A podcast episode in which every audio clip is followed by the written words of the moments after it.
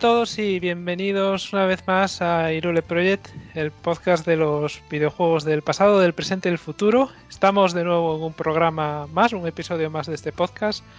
Esta vez con un programa más normal, donde hablaremos de noticias y de los últimos videojuegos a los que hemos estado jugando. Y esta, esta vez no estaré solo, sino que tengo también buena compañía. Eh, señor Juanma, buenas noches. Pues muy buenas noches. Ya había ganas de hacer un programa un poco más de noticias, ¿no? Porque los últimos fueron los de Persona 5 y el otro, el Intruder of... Ay, Intruder Anticonia. Y Anticonia. Aquilonia. No, Anticonia. la verdad, muy buen programa. El invitado estuvo genial, la verdad, también. Estuvo muy bien. Entonces, estuvo muy bien. entonces que la verdad que se me hizo bastante entretenido. Me supo mal no pasar, ¿no? Pero bueno, que tampoco tenía mucho que aportar y tenía un poco de jaleo ese día. Entonces que que a lo mejor si hubiera tenido algo que aportar hubiera hecho un poco más de esfuerzo, ¿no? Pero digo, bueno, ahora me quedaré, aprovecharé y acabaré cuatro cosas que tenía y me sabe mal no pasar, pero que el programa me gustó mucho. Enhorabuena, Julián. Estamos orgullosos de, aquí, de ti aquí en el Libre Project. Gracias. Y, bueno, que, que, tenemos una buena ristra de noticias por delante después de tanto tiempo, ¿no? Y, y bueno, y quiero hablar de un jueguecillo, ¿no? Que, de un juego de estos de Nice América, el, del Rey Cruel y el y el Gran Héroe, ¿no? Que, que no es un juego que sea espectacular ni gran cosa, pero que tiene encanto, ¿no? Y quería tratarlo aquí. Vale. Y también está esta noche con nosotros el señor Albedo. Muy buenas noches. Muy buenas noches a todos, chicos. Pues sí, había ganas, como dice Juanma, de hacer ya un programa regular, que entre el verano, entre E3 y especiales y el especial de GameCube y el de Persona y el este último de de la aventura gráfica. Y hacemos un poco de spam de todo lo que hemos grabado últimamente. Pues ya, ya, ya iba tocando hacer un programa normal. Eh, en el que yo creo que va a ser bastante ameno porque vamos a ir tocando vamos a ir hablando de muchísimos juegos que se han presentado últimamente ya sea en direct en State of Play o, o fuera de estos, de estos eventos, anuncios en solitario, como ya veréis. Y, y luego, pues sí, eh, con muchas ganas de escuchar lo que traen Juanma y, y Julián, y yo también aportaré dos, recomendaciones de un juego que es de actualidad, de rabiosa actualidad, pero de los 90, y otro juego de la primera década de, de los 2000, que que no me extrañaría que en unos pocos años volviéramos a ver en forma de, remaster. Pues muy bien, pues ahí estás tú creando hype para el resto del episodio. Si queréis, saber de qué juegos va a hablar Albedo, aunque supongo que ya lo tendréis en la descripción del podcast, eh, pues tendréis que quedaros a escucharnos. Ya termino por presentarme, soy Julián, como siempre grabando desde Berlín y eso, esperando que os guste este programa más rutinario, otra vez con noticias y, análisis, pequeños análisis de juegos. Y nada más, eh, un saludo a, la gente que nos ha podido pasar y mm, hacemos ya una pequeñita pausa como siempre antes de empezar con las noticias y nos vemos ahora.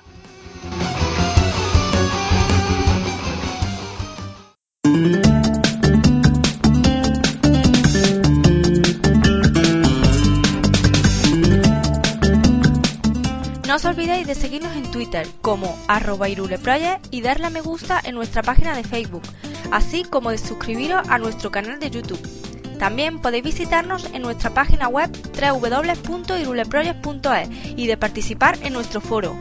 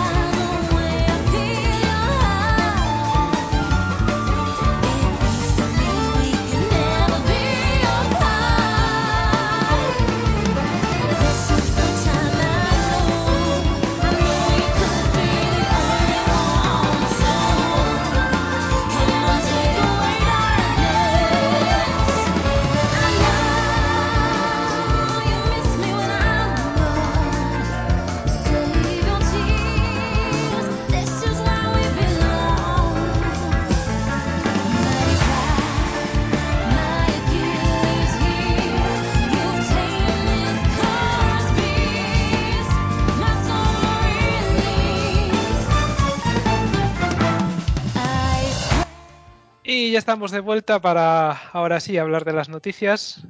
Y vamos a empezar como no podía ser de otra manera, con el Nintendo Direct de, septiembre, que ha estado cargado de juegos a casco porro. Ha sido un, un direct pues muy intenso. Vamos a empezar, no vamos a hablar de todos los juegos que se han presentado, sino que hemos elegido entre, entre los tres hoy, esta noche, eh, unos pocos que creemos que son los que eh, más merece la pena hablar sobre ellos un ratito. Empezamos. Hemos dejado, hemos dejado uno fuera. No hemos dejado algo más. Pero bueno. Empezamos eh, con quizás el gran anuncio de creo que con el, que empezó el direct que fue el Fire Emblem, una nueva una nueva entrega de esta ya longeva saga, anunciado ya para su salida el 20 de enero. Eh, yo no soy muy fan del Fire Emblem, pero Juanma os puede contar mucho y sus impresiones tras ver el tráiler. Sí, eh, mostraron por fin el Fire Emblem que se filtró hace un par de meses, que hubo una filtración de unas imágenes que decían que era un Fire Emblem que se estaba generando, que creando nuevo, y bueno, y al final se ve que esa filtración eh, fue real, porque hay di- diseños que se vieron, que aunque estuvieran un poco más anticuados, pues se nota que son los mismos personajes, ¿no? Como el caballero ese con barba que aparece, que aparece en esos mismos diseños, ¿no? Eh, bueno, el título de este Fire Emblem es Fire Emblem Engage, ¿no? No sé si lo he dicho bien. La verdad que es bastante Mm. raro el nombre. ¿eh? Sí, eh, sí, además, y además tiene unas mecánicas muy extrañas, ¿no? Porque aparece un héroe o heroína, porque puedes elegir el sexo que quieras, que parece del Barça, ¿no? Porque tiene el pelo y los ojos, una mezcla de color rojo y azul, que es un héroe que se ha despertado después de mil años. Es que creo, Juanma, perdona que te interrumpa, pero creo que el protagonista lo ha diseñado, eh, o no sé si entero o en cierta medida, un influencer. Claro, se ve que era del Barça, cabrón. Bueno, porque- bueno, era, era- es alguien que, que, por lo que he entendido, que, que diseña VTubers. VTuber. que son de estos que son los youtubers virtuales que salen que se han puesto de moda por Japón que te pone a lo mejor un, una- un chico o una chica manga que se mueve con los movimientos del youtuber de verdad pero tú ves una imagen 3D no pues es, es, es el diseño eh, creo que no sé era, creo que era una diseñadora un diseñador no me acuerdo bueno da igual que, Pero, que- pero podía ser del Madrid, ¿no, Juanma? Con el pelo Bueno. blanquito. Sí, ¿no? Ahí, ahí con bueno, está el hombre, el viejo ese con- canas, que voy a hacer del Madrid. Pero bueno, viendo cómo van los equipos actualmente, parece que el que tiene canas es el del rojo y azul, ¿no? Toma ya, ya, ya, haciendo pollitas de fútbol. Bueno, eh, el juego la verdad que tiene una estética más manga que nunca, ¿no? No, es- una estética tan Fire Emblem como suele ser, ¿no? A mí realmente los Fire Emblem me gusta la estética de los, de los animes de los años 80 y 90, ¿no? Pues este, pues no, este parece anime moderno. A mí me recordaba mucho el diseño de personajes en algunos casos al Henshin Impact, no sé por qué. Pero bueno, eh, el diseño de personajes pues no está mal, pero no es muy favorito en la saga, la verdad. Lo que sí, Sí. que me gusta... ¿Sí? De, de- de hecho, de hecho eh, yo pienso igual. Voy más allá. Creo que de cada entrega del Fire, de Fire Emblem Awakening en adelante van empeorando un poquito, poco a poco. O sea, la del Fire Emblem Awakening fue un cambio brutal. De hecho, cambiaron de, de diseñador de personajes, que lo recordad, de, lo que, de la época que veníamos antes de Cube, de, Sí, de fue Wii, eh, el diseñador del, el diseñador del No More Heroes, era, me acuerdo. Y ya, bueno, eran buenos diseños, estaban chulos, pero fue un cambio muy brusco, ¿no? Y molan, pero no molaban tanto. A mí personalmente los, los diseños desde GameCube y Wii me parecen la hostia. Y es como que a cada entrega han ido un poco como alejándose de ese camino que dice Juanma de los animes ochenteros y noventeros. Y se han ido cada vez acercando más a los animes actuales, que bueno, que no es que estén mal, pero a nosotros que somos ya pollas viejas, ¿no? Pues no, no es que sean santos de nuestra devoción, ¿no? Nos preferimos siempre el otro tipo de diseño. Pero es que este ya me pasa igual que a ti, Juanma. Este creo que ya se han pasado y no me termina de convencer para nada el diseño artístico de los personajes. ¿eh? Mm, Sí, es que digo, a mí, a mí a veces que veo, que veo un tráiler o algo y me da la sensación que es eso, que estoy viendo un Henshin Impact o algo así. sin, Sí. exager- sin exagerar. En algunos personajes. Algunos que están más currados son, son más Fire Emblem y otros que son demasiado anime actual, digámoslo así. Y bueno, lo que sí que me ha gustado mucho son los escenarios, que creo que sí que están bastante currados, que están muy bien, la verdad, incluso por donde el, típico castillo que, te dan libertad, pues está también súper currado y, los mapas, ¿no? cuando salen la lucha de combates y las animaciones, la verdad que está súper cuidado, eso no, no hay duda. Pero bueno, falla el diseño que me gustaría que fuera más, como hemos comentado. Y luego tiene una mecánica que eh, es curiosa, ¿no? que no sé hasta qué punto puede ser buena o mala, es que puedes invocar a, antiguos héroes. ¿no? Entonces se supone que es un Fire Emblem que se ve situar en el futuro, entiendo yo, porque si, invocas antiguos héroes y te salen la Célica del Valentia o te sale el mar del primer Fire Emblem, ¿no? pues entiendo que este está ubicado en un futuro. Eh, aparte de eso, de poder invocarlos, también se pueden fusionar con el personaje principal y movidas de estas. Entonces, que se vio un poquito de esto, pero bueno, mm, tendríamos que ver más en el futuro, ¿no? no solo dieron unas cuantas pinceladas de lo que iba a ser el juego. Y bueno, yo es un Fire Emblem me lo compraré, pero eso, me gustaría más que volviesen un poquito a las raíces en algunas cosas. Pues sí, totalmente de acuerdo. Firmo debajo de Juanma. Vale, pues ahora seguimos con, el siguiente de nuestra lista, que no es otro que el Pikmin 4. Y del Pikmin 4 yo creo que, si no recuerdo mal, nos enseñó especialmente mucho, más allá de que es un anuncio y un, y un pequeño teaser trailer sin llegar a ver demasiado del juego. Sí, lo que es el juego en sí solo mostraron una imagen fija. Entonces, que a saber hacer una imagen fija si es el juego en sí o no. Y la camiseta, de, la camiseta de Miyamoto. Que, diseñó él mismo, que no lo dijo. Yo la verdad que lo mejor de lo del Pikmin 4 anuncio, a mí Miyamoto me hace mucha gracia, ¿no? Porque a pesar de su edad y todo eso, lo ves con una alegría y con unas ganas, ¿no? Yo, con el tema de la peli de Mario y de los Pikmin y tal, la verdad que eh, lo veo súper feliz al hombre. me encanta ver. Me encanta la, verdad que hacía, hacía, un montón que no se pasaba por un Nintendo Direct. Echaba de menos. Bueno, eh, el último Nintendo Direct fue eh, eh, el, anuncio del anuncio de la película de Mario, ¿no? que digo que ahí no sé para qué lo sacaron, pero la verdad que eso, y de lo que hablaremos luego, la verdad que me gusta verlo ahí alegre, ¿no? no sé, lo veo mola. Trae alegría. Y luego, luego Premium 4, que al final lo tenemos el año que viene, y que es un juego que llevaba anunciado desde hace tiempo. Me acuerdo que en la época de Wii U ya dijeron que estaba el juego en desarrollo y todo el rollo. Creo que había leído, había escuchado que lleva como 10 años anunciado, ¿no? O algo así. por lo menos. Sí, de, hecho es que el juego en realidad se anunció poco después de la salida de Pikmin 3, como dice Juanma en la época de Wii U, y se anunció como en plan de, oye, que el año que viene ya. Y mm. ese, como que cuando lo presentaron se suponía que el juego estaba eh, terminado casi terminado. Y pues fíjate, han pasado. A ver, yo no lo recuerdo claramente, pero creo que de Nintendo, como oficialmente, fue algo más un comentario de Miyamoto, me parece.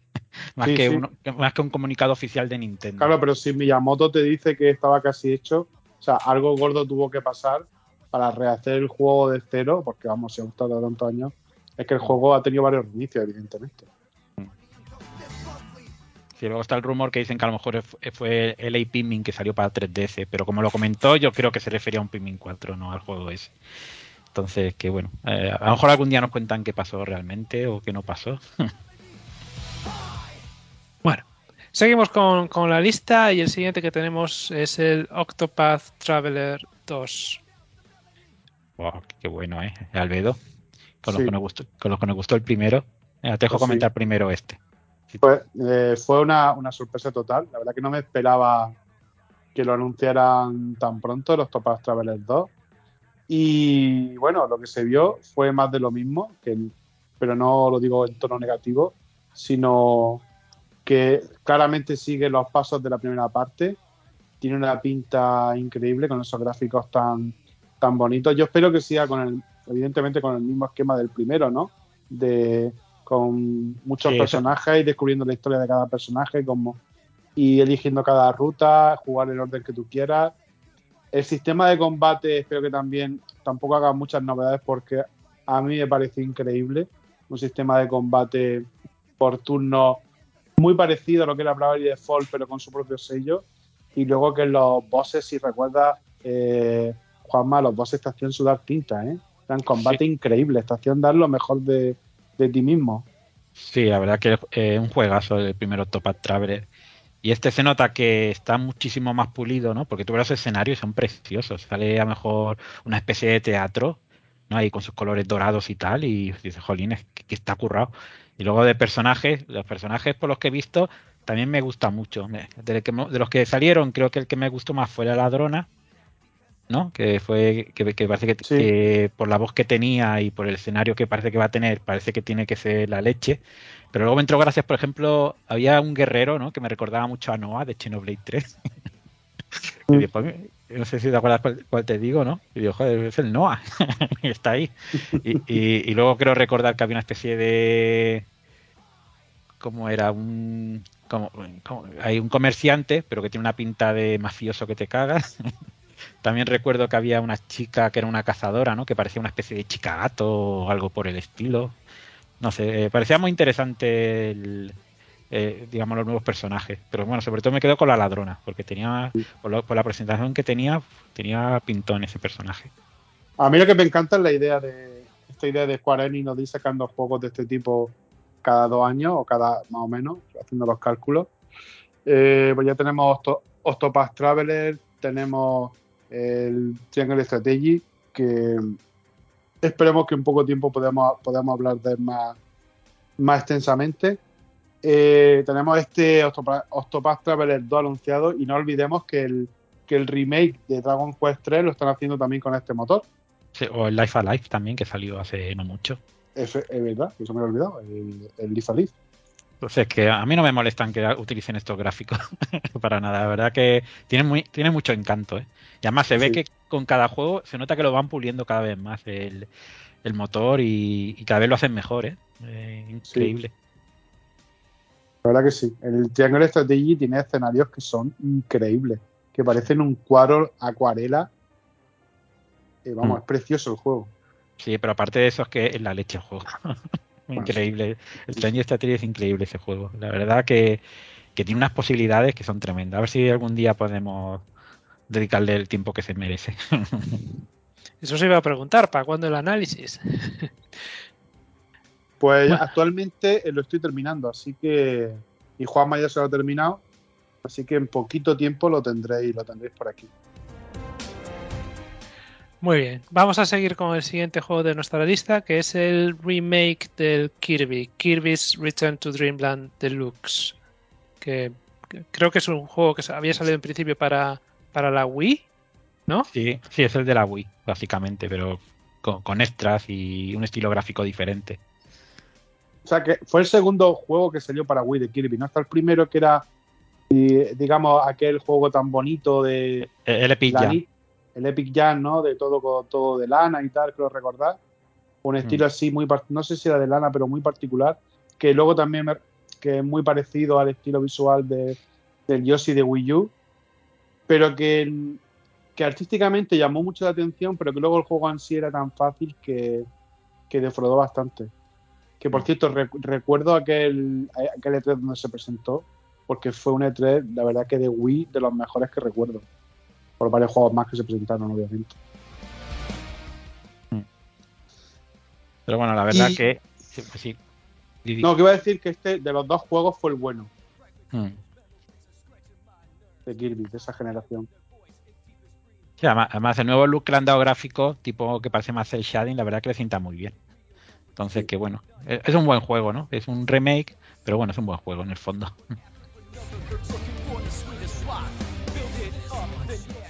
Bueno, seguimos con el siguiente, que es Tunic. Bueno, diremos, Oh. diremos ay, nos falta, falta decirnos que saldrá el 24 de febrero de 2023. Ah, vale. Que la verdad pues- es que, que fue anunciado bastante prontito, la Ya verdad. no lo puedes decir. Ya, ya está, lo hemos pasado. El 24 de febrero estará el remake del Kirby en las tiendas. Pasamos al siguiente juego entonces, que es el Tunic. Pues, Que es este. Seguramente ya muchos lo conocéis, porque pues es un juego indie que ha. que ha cosechado bastante fama y bastante buena crítica. em, por su particular estilo. No sé si lo comentamos ya en el, en el podcast. Creo que tú ya habías hablado algo del, del juego, Juanma. Sí, bueno, comenté un poco cuando lo anunciaron para la Play, porque yo me lo he jugado en PC y que el juego es una maravilla. Y ya creo que en ese programa comenté que es raro que no lo sacaran para Switch porque es un juego que en la consola vendría como pan caliente, ¿no? Pues, al final lo han anunciado, que, me extrañaba mucho un juego de este tipo no... ¿no? Eh, es como decir, voy a perder dinero, no lo saco en Switch. Y además con la Switch en principio tiene potencia para moverlo, pues, pues genial. La verdad que juégalo Julián, tío, porque es la leche. Y, a ti creo que te gustará especialmente. Yo creo que sí, yo creo que sí. O sea, todo lo que he oído me, me, ha llamado la atención. El hecho de que tenga esta mecánica especial de que el manual del juego se va descubriendo según según vas jugando, se van añadiendo páginas al manual y el manual tiene anotaciones también y cosas así. Aparte de, la, de, de, la, mecánica de ser un, un, un Zelda del, del, estilo más clásico que me gusta a mí, como el como el Link's Awakening, eh, pues ese, ese giro con, con, el manual pues me llama mucho la atención. Mm. Y el estilo gráfico es, es que es súper potito. Ah, de, hecho, de hecho, creo que el juego está en el Game Pass, ¿no? Sí, en el de consola al menos, no sé si en el de PC también estará. Sí, es que yo me lo pasé en el Game Pass de PC. Pues mira. Entonces, que lo del manual, lo del manual es una genialidad, ¿no? Porque a veces coges un objeto que no sabe para qué sirve ¿no? Y, te pones a ojear las hojas que vas encontrando, hostia, que esto sirve para esto. Y ahí hay mucho secreto y hay puzzles que tienes que utilizar el manual, ¿no? Que tienes que buscar las pistas y tal. Entonces, imagínate que te dejan en un mundo sin saber qué tienes que hacer y a medida que vas encontrando hojas del manual te van dando pistas de muchas cosas. Entonces, que está muy bien pensado, muy, muy currado. Y a lo mejor lo que menos te gustará, Julián, que el juego es dificilillo, ¿eh? Tiene sus puntillos dificilillos. mm. ¿No lo puedes poner en fácil? Mm, eh, eh, si pones YouTube, sí. bueno, de momento está, está, en mi radar. Ya, veremos. No sé si tiene fecha de salida para. Ya 27 de septiembre. 27 de septiembre. Bueno, me pillo, me pillo un poco pronto este mes. Pero igual cae para Navidades o algo así. Yo me lo, me lo pillaré cuando si sale en físico. O si sale en físico. Entonces, de momento esperaré pacientemente ahí. Como ya me lo he pasado, no me corre prisa. A mí tampoco me corre prisa porque tengo una. Será por juegos que jugar. Mm. Bueno, pasamos ya directos al, siguiente, que este sí que no, no tenía para nada en mi radar y de hecho no sé muy bien de qué va. Se llama Raincoat uh, o más concretamente Master Detective Archives Raincoat. A lo mejor este te puede llamar la atención, Julián. A ver.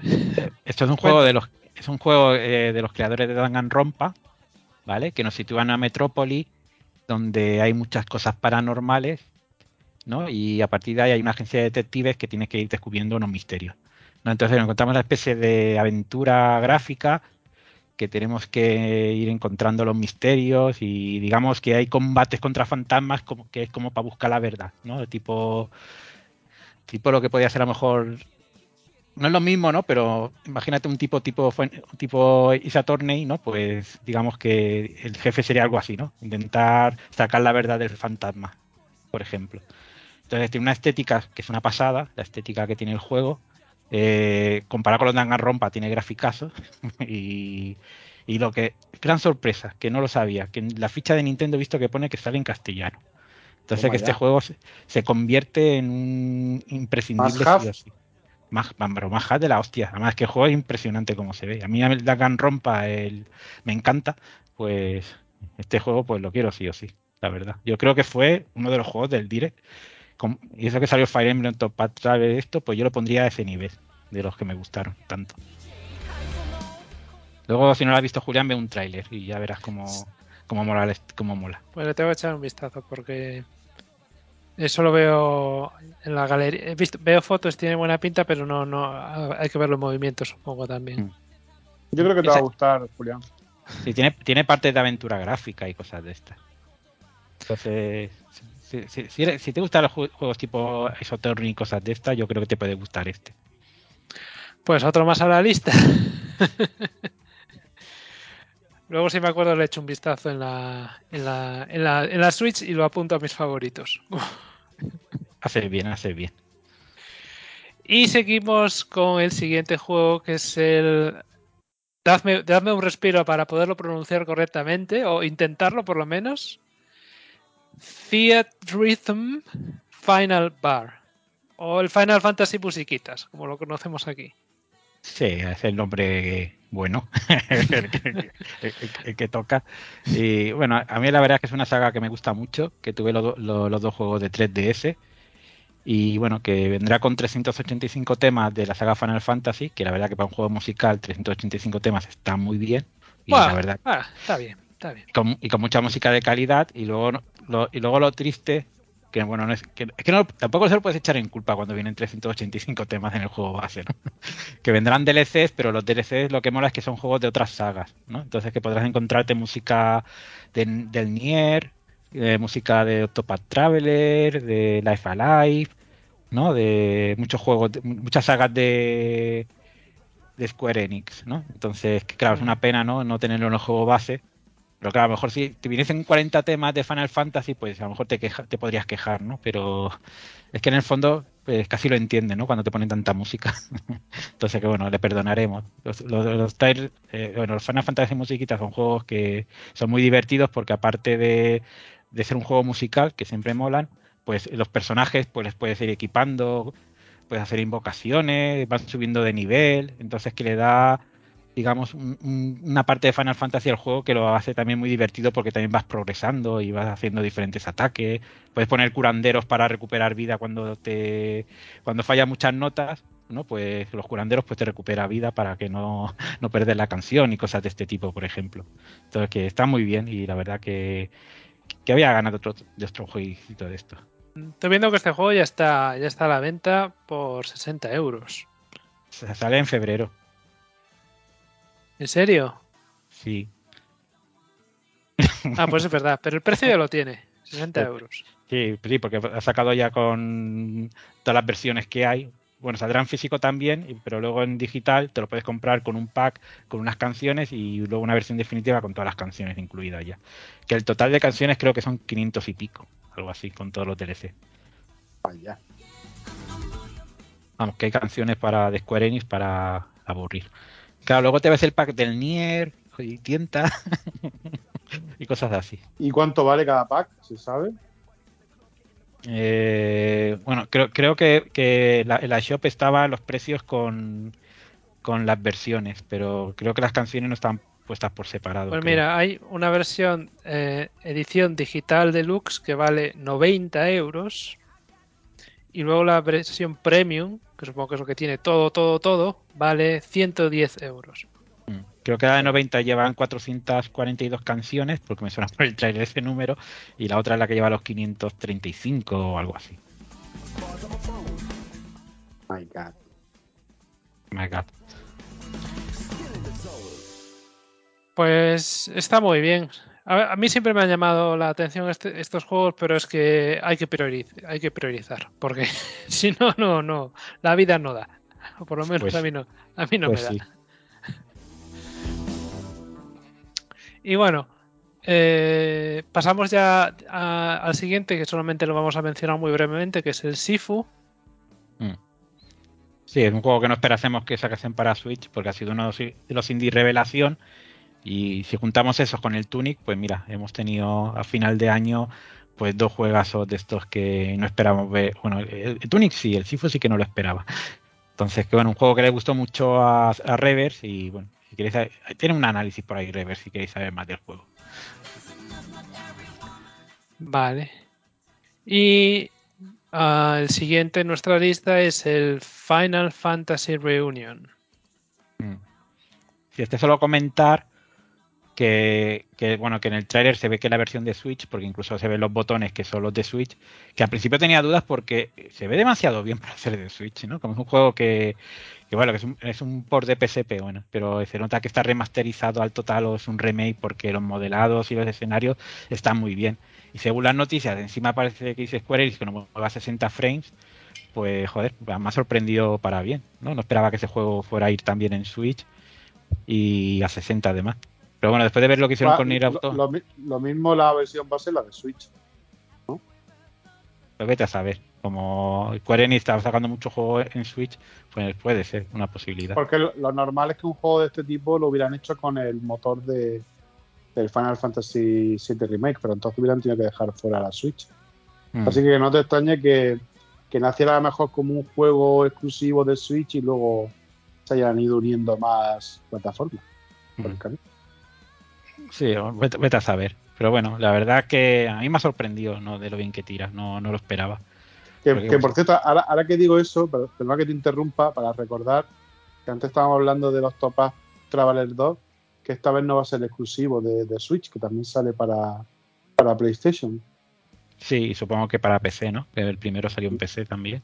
Para que es raro porque el 1 no está para, para la Play, pero sin embargo sí está para Xbox. Y este segundo sale para la Play, pero no sale para Xbox. Una decisión bastante extraña de, de Square Enix, la verdad. Bueno, la decisión fue sacarlo para equipos en algún motivo, en algún momento, en vez de para Play, pero bueno.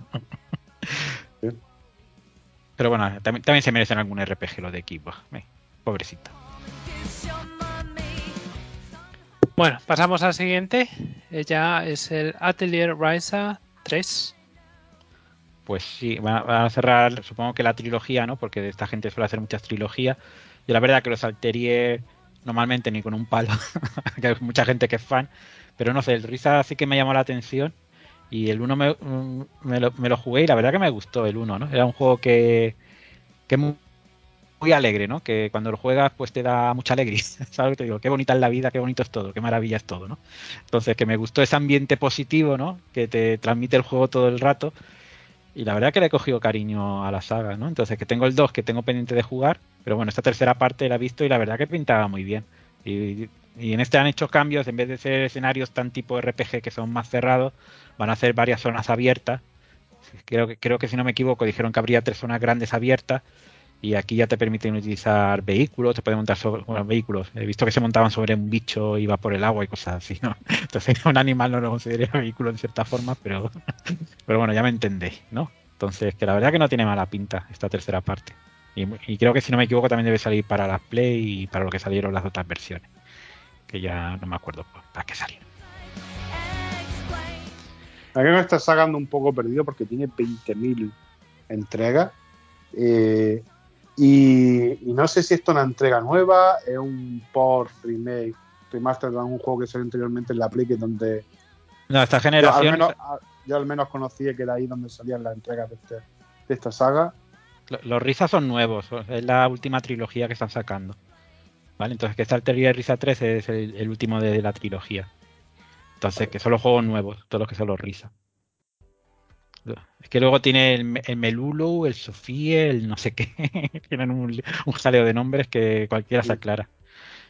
Pero bueno, yo la verdad que solo he jugado a los Risa, ¿eh? no he jugado a los otros. Porque los otros los veía y estéticamente y tal no me atraían.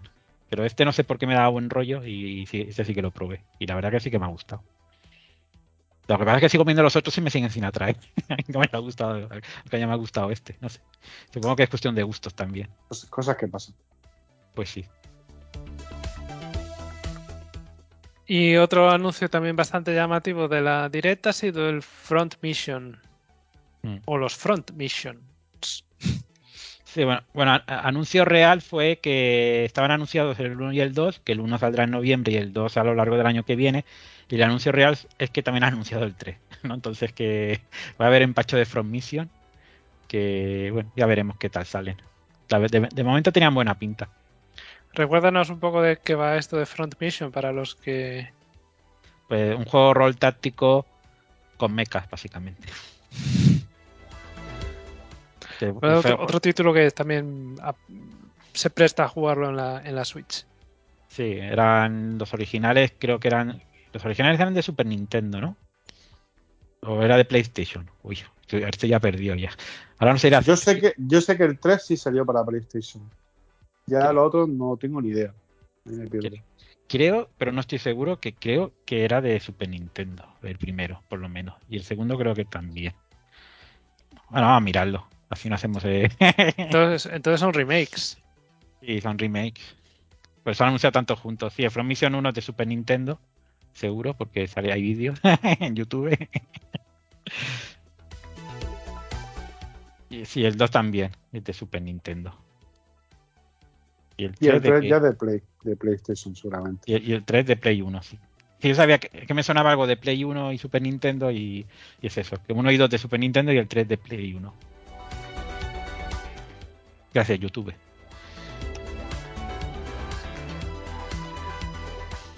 Bueno, pues ahí quedan los anuncios de, los de Front Mission.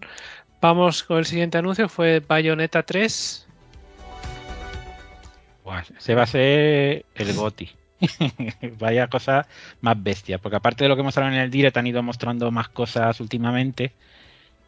Y bueno, hay cosas que, que, salen en el tráiler último, que no lo diré por si alguien no lo ha visto, porque creo que es bastante spoiler, porque a lo mejor no, te lo, esperas. Por eso no lo voy a decir, porque... Yo, solo he visto los trailers de, que lo presentaron por primera vez y el de este direct. Todo lo demás que han ido mm. sacando, de gameplay de 10 minutos y los trailers últimos, no he, no he querido ver nada más. No, pues el último no lo veas, porque te encuentran una cosa de la historia que dices, hostia. y, te, y se mola, pero digo, a lo mejor si lo hubiera visto en el juego me hubiera molado más, ¿no? Directamente. Entonces, que no lo comentaré porque es un poco spoiler, pero bueno, decir que es espectacular. Eh, el juego, en cada trailer que han mostrado, es que el último trailer es que es, una burrada. Cuando te pases del juego, míralo. Mira, pues sí que era bueno. no, es un juego que si, tenías dudas, te lo vende el último trailer. Que no es el del directo, ¿eh? es otro que han sacado ahora. Y mola ver el personaje de Viola, por ejemplo, que este personaje que vimos con la espada, que, se ve que la jugabilidad es, mucha más técnica, es mucho más técnico que Bayonetta y lo han hecho bastante diferente, entonces que está bien, ¿no? Para darle un poco de variedad al juego. Y luego hay algunas cosas que son impresionantes, lo de las invocaciones, es que es brutal. Hay, hay una, la de la araña, que se ve cómo pueden manejar a la araña colgándose con la telaraña y tal contra, contra los enemigos y es que es una brutalidad este juego. No, no, no diré nada de lo que he visto tal porque, por si acaso porque no quiero fastidiar a nadie, pero 28 de octubre ya. ¿eh? A, mí lo que, lo que me ha sorprendido, Juanma, es la cantidad de gente que hasta hace bien poco, hasta hace un par de días, eh, o sea, estaba poniendo, estaba hablando mal del juego, como que el juego iba a mm. ser una mierda, que olía mal, que no sé qué, que no sé cuánto. Ahora han empezado a salir las primeras impresiones de los medios y afortunadamente Bayonetta y Platinum están de vuelta, porque parece ser que va a ser otro auténtico juegazo más. Pero mm. me sorprendió mucho que muchos medios y mucha gente lo estaban ya enterrando antes de, salir. De hecho, mm. he llegado a ver hasta el perpento últimamente de vídeos YouTube de páginas famosas sobre videojuegos que individualmente gente salía pidiendo perdón y es como no sé, tío. Me ha parecido todo súper raro, la verdad. Sí, eh, sí, además había un vídeo de, no sé si era de Game Informer o algo así, que, pusieron un vídeo de preview, de preview y, pusieron una, una, escena que parece ser que el vídeo, que, había como saltos de frames, pero resulta que era problema del vídeo, no, de, no del juego. Y he habido muchas críticas de mira qué parones y qué mal que va en la Switch. Y resulta que el juego no, no era eso, que al final han, han dicen, no, ha sido un fallo del compresor de vídeo que ha hecho tal. Pero ya se han creado. Entonces, que yo la duda es, ¿está el fallo de verdad o, lo han cogido para generar polémica y generar visitas? ¿No? Es lo que me hace dudar a mí. ¿no? Porque con Game Informer parece que ha pasado muchas cosas raras con Bayonetta. Pero bueno, yo creo que, yo, creo, yo creo que ese tipo de cosas son accidentes. Pero lo, lo, que pasa es que yo creo que hay gente que disfruta más viendo si hay algún bajada de freno o mierdas de esas que lo que es el juego en sí. Pero bueno, ese, es otro tema. Pero bueno, que, hay una cosa que he estado leyendo en varios lados, que hay gente que lo está poniendo ya, que lo está jugando, que lo está poniendo ya como el mejor juego de Platinum Games. Entonces, que no sé si es verdad. No sé si es verdad. Eso es mucho decir, ¿eh? Sí, no sé si es verdad o no, pero dicen que el juego es brutal y que, y que parece mentira que lo estemos viendo en una Switch. Eso, que todo lo que se ve en pantalla, lo que mueve, que, que parece de, ciencia ficción casi, básicamente. Que solo mueva la Switch. Entonces, que. Uf, pero nada más que ves el último tráiler. Tendrá ganas de verlo, pero no lo ve Albedo, pero es que es espectacular. vaya, burrada. es, más de lo que me esperaba en muchas cosas. Que no es que había cosas que a lo mejor los primeros trailers te pueden dar dudas, pero que va. Ahí sí te van todas de golpe, de verdad. Pues genial. Bueno, y ya vamos a acabar con la Nintendo Direct a lo grande, supongo, Con la Nintendada. que es hablando de el pequeño tráiler de- del próximo Zelda. Sí. Que yo creo que básicamente nos sacaron algo para darnos la fecha de salida. ¿No? Que, que será él En mayo, el día 20, 20 algo de mayo. 12. creo. 12, joder, muy bien. bueno, hay- había un 2 al menos. pues el 12 de mayo de 2023, ¿no? Lo tendremos hay que tatuar en sangre porque sale una de las bestias pardas el año que, que el año todavía no ha empezado el año, ya tenemos un Fire Emblem, el Zelda, el Pikmin, el Octopath Traveler, que hay año, hay año que nos vuelve a esperar el año que viene. Bueno, el año que viene sale, sale el GOTY el 12 de mayo. Vamos a empezar hablando con propiedad. Entonces, entonces que tenemos a Zelda que ya pusieron el nombre, ¿no? El Tears, Tears of, o, bueno, ¿cómo se dice? Tears, Tears, o, bueno, ¿cómo lo dices, Julián? Tú lo dices mejor que yo, mil veces. Diría Tears of the Kingdom. Que, bueno, la lágrima del reino, que es el motivo por el que dicen que se canceló el, el direct en, en Reino Unido, ¿no? Porque justamente coincidía con la muerte de la, de la reina, madre esta. Entonces, que con el nombre que tiene, los rumores que dicen que se can- canceló el direct es por esto, ¿no? Por el título del Zelda. Que, que parecía demasiado tirado a, a posta, ¿no? Y bueno, el, el tráiler, nos muestran un tráiler de, de nada, que no dura nada. Pero bueno, nos muestran las mecánicas, que se nota que el cielo es muy importante en este juego, ¿no? Y a veces, a veces que recordar incluso al Skyward Sword, ¿no? Ver cómo Link se lanzaba con la misma animación y todo. Y la escala es enorme, digamos. Ya, ya el of the Wild es enorme, pero aquí añadiendo la exploración del cielo, como lo han añadido, incluso se ve una especie de vehículo, ¿no? Que Link se sube encima, que supongo que me recordaba un poco a, a Nausicaa y todo. no sé si a ti, Albedo, te recordaba un poquillo a eso también. Eh, bueno, sí, se parece. Yo Sí. lo que iba a decir es que, que me parece increíble que de este juego los dos vídeos que hemos visto, básicamente, bueno, hemos visto tres trailers, ¿no? El primero casi que era un teaser trailer, Mm. pero aunque era in-game y tal, pero que quiero decir que hemos, no, no han puesto vídeos muy cortos y todavía no sé el por qué. No sé si es que no, no pueden enseñar más sin enseñar alguna mecánica clave que aún no quieren revelar o algún giro de guion como ya se ha empezado a rumorear que pasa al principio y que no lo quieren desvelar.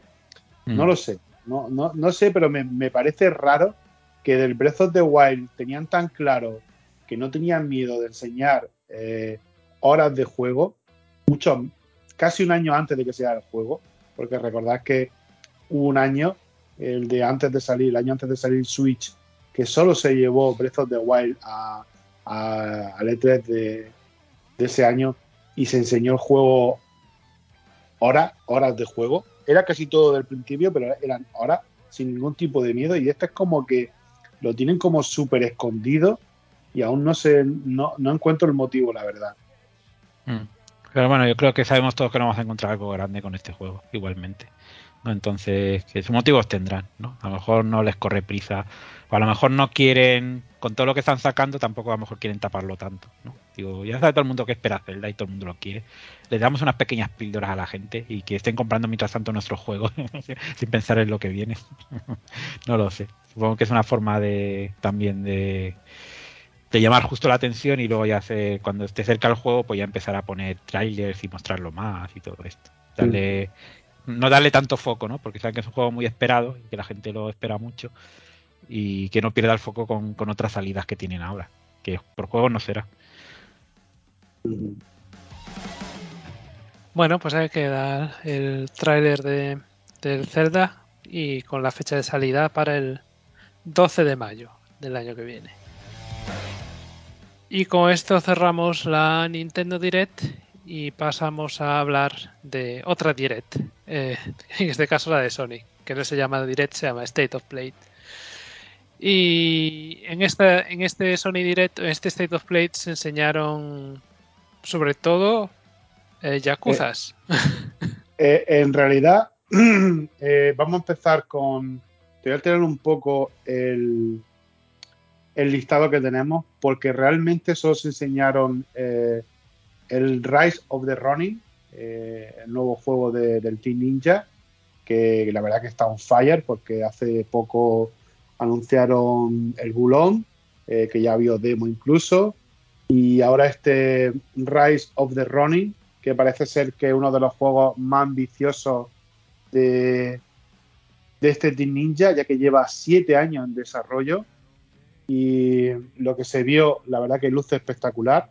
Eh, va a ser un juego por primera vez del Team Ninja de mundo abierto y mm, parece ser que va mezclando un poco el género de, eh, de lo que sería el, el Nio, ¿no? Un combate del Nio, de, también con influencias, claro, de los Souls, de Sekiro y, y ya adaptando un juego de mundo abierto, ¿no?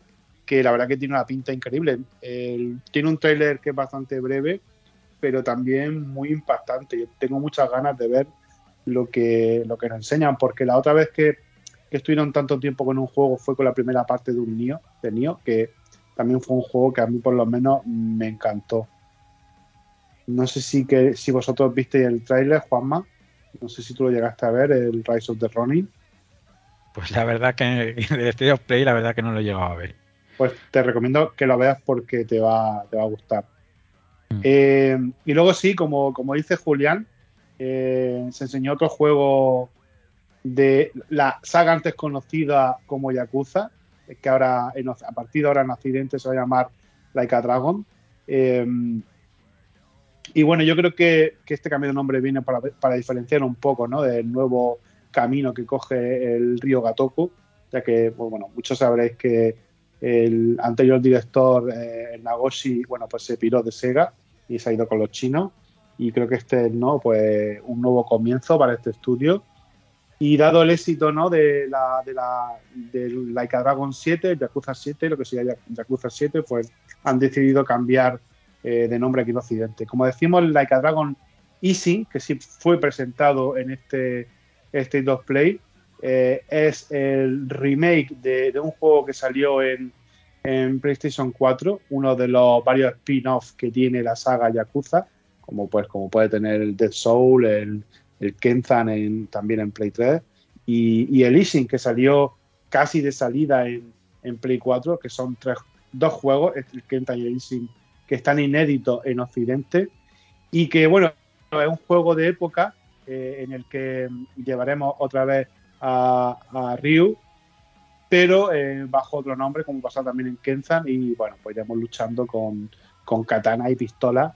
Y la verdad que fue un juego que yo me quedé con las ganas de, a pesar de que lo tengo, porque lo, lo pillé por, porque me encanta antes más que ahora la saga Yakuza, pero bueno, lo, lo, lo, pillé por tenerlo y ahora por fin lo voy a poder disfrutar en, en, en castellano de, de este Like a Dragon Easy que sale en, en febrero, en este febrero de 2023. Sale creo que para todo excepto para Switch, sale para las consolas de Xbox, para PlayStation y para PC. Eh, hubo un evento también de Sega donde se anunciaron dos Like a Dragon más. Eh, like a Dragon The Man Who Erased His Name, que es un juego que va a tratar de explicar eh, eh, lo, lo, ha hecho acontecido entre Yakuza 6 y, y la Dragon 7, eh, como digamos Kazuma Kiryu deja el relevo al nuevo protagonista que vimos en, en, Yakuza, en Yakuza Like Dragon 7 y bueno, hay un tráiler de unos dos minutillos que pinta bastante interesante. Y este juego eh, seguirá eh, la línea de los Yakuza clásicos, será un Action RPG. Eh, llegará también traducido al castellano y en todas las plataformas, excepto tristemente en Switch, que por cierto salió uno de los nuevos directores del juego diciendo que bueno que, la saga no llegaba a, Nintendo Switch pues porque no era el tono adecuado para Nintendo. bueno, pues no se lo cree nadie, simplemente porque no. No, mm, no lo sabemos, pero no, yo qué sé, yo al menos no me lo creo, las tonterías que dijeron de por qué no llegaba a Switch. Y el último juego de Yakuza presentado fue Laika Dragon 8, la nueva entrega, que, este sí, al igual que Like a Dragon 7, será un, un RPG por turno. Y que se enseñó muy poquito, básicamente nada, pero que bueno, que ya anunciaron que para 2024 saldría este Like a Dragon 8. Em, para cerrar, eh, digamos, los juegos, este tipo de, juegos que están saliendo más japoneses, nos queda por comentar el, Wild Heart, juego que se, que se anunció hace bien poquito. Eh, una mezcla bastante extraña porque es un juego de Koei Tecmo y ya no de Team Ninja, porque creo que no, no abasto, sino de Omega Force, eh, que los conoceréis por hacer juegos como el primer juego de Irure Musou de Wii U. Y, bueno, están haciendo un juego tipo Monster Hunter que, pinta bastante bien. Yo la, verdad que la primera vez que lo vi, eh, bueno, he dicho la mezcla rara, por cierto, que me disperso, porque lo baja bajo el sello de los EA Original, que me parece una mezcla bastante rara eh, de un estudio japonés, tan, japonés como es Koei Temo, trabajando bajo el manto de, Electronic Arts, ¿no? de, de Big Corp, como le llamo yo, Electronic Arts, la corporación marvada. Y lo que iba diciendo, que el Wild Heart es un Master Hunter que al principio cuando, cuando enseñaron el primer trailer, pues sí, se ve muy bonito, tiene un diseño artístico muy bonito, pero no me dijo mucho más allá. Pero viendo los, los gameplay que han ido soltando y la demo que ya ha podido jugar eh, parte de la prensa y que está la tenéis todo para poder ver en YouTube, la verdad que el juego pinta bastante bien, eh, tiene bastantes cositas que lo que no es simplemente un, Monster Hunter wannabe, voy a aprovecharme del éxito de Monster Hunter eh, World y Ride a ver si cuela. Y se ve que el juego eh, han pensado bastante bien y tiene sus cosas que lo diferencian de, un Monster como, como por ejemplo el poder crear artefactos que mm, pues como en plan como Fortnite de poder crear en tiempo real artefactos que puedan servir a varios jugadores, no solo al protagonista, ya que será un juego multijugador a 3, hasta a 3, se puede jugar también solo. En plan, por ejemplo, de, ir poniendo artefactos tipo parabelas, como del Zelda, para acercarte más rápidamente volando, sobrevolando a un enemigo, o simplemente para ir saltando sobre zonas que antes no llegaría, eh, hacer ballestas. O sea que el juego tiene una pinta increíble. Juego que saldrá para exclusivamente para la nueva generación eh, PlayStation 5, la Xbox Series y PC. Y la verdad que eh, a mí el juego me ha ganado, sobre todo con estos gameplay. Y juego que saldrá en febrero, juego que ha estado cuatro años en desarrollo por parte de Koei Tecmo y que tiene una pinta increíble.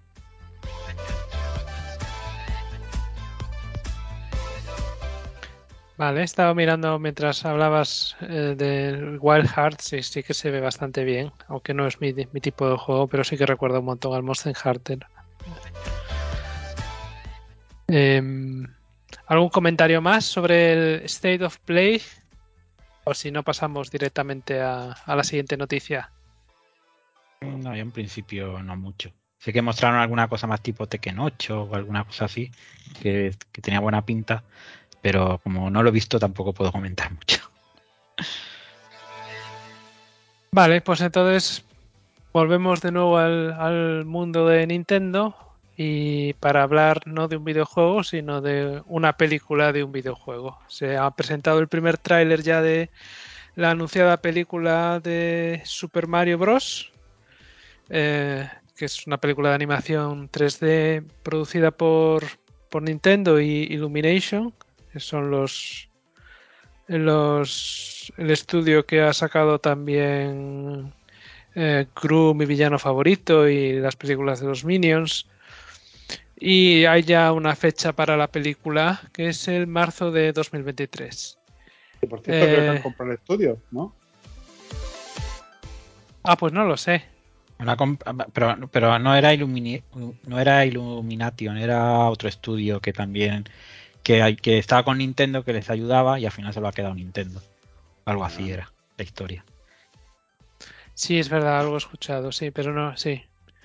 Bueno, eh, ¿habéis visto el tráiler? ¿Qué, os ha parecido? Pues la verdad que, que tiene el espíritu al menos de Mario y no, y no queda nada mal, ¿no? Los ves, tiene a lo mejor al principio te puede chocar un poco el diseño sobre todo de Mario, que no está mal, pero es como si fuera un poquito diferente, ¿no? Y se ve un poco extraño. Pero cuando lo ves dos o tres veces el tráiler, la verdad que no queda tan mal. Y, y la verdad que está muy bien animado. El humor es graciosa la película con el tema de los pingüinos, ¿no? que la verdad que la escena de Bowser que es espectacular también, que se le nota ahí. Pero bueno, al final yo creo que lo que me quedo, que es una película que parece que tiene muchos detalles, ¿no? Que le pone muchos detalles en un universo Mario por todos lados y parece que se le ha tratado con mucho cariño y con mucho mimo, ¿no? Que es muy raro, ¿no? En el mundo este del cine ver, encontrarte películas de videojuegos que estén tan cuidadas teniendo en cuenta lo que son los juegos. Y, este de Mario es una de ellas, parece, ¿no? Y bueno, falta verla y ver que tenga calidad realmente. Pero a mí la verdad que sí que me ha gustado bastante. Y como, como han representado todo y, y la escena final ahí con Luigi, que es brutal.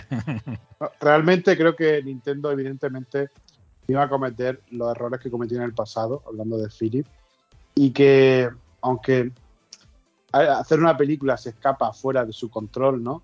Eh, control, digamos, sobre el producto, pero no la supervisión. Y estaba claro que Nintendo ha ido de la mano de Illumination Studios para hacer esta película. Y el tráiler, lo que dice Juanma, o sea, eh, rebosa una calidad artística y un nivel de detalle increíble. Yo no sé si, si, la película será buena, no tengo ni idea, pero que todo lo que se ve en el tráiler eh, creo que a, a, todos nos dejó con la boca abierta por la inmensa calidad de, las animaciones y, de lo mostrado en pantalla, ¿no?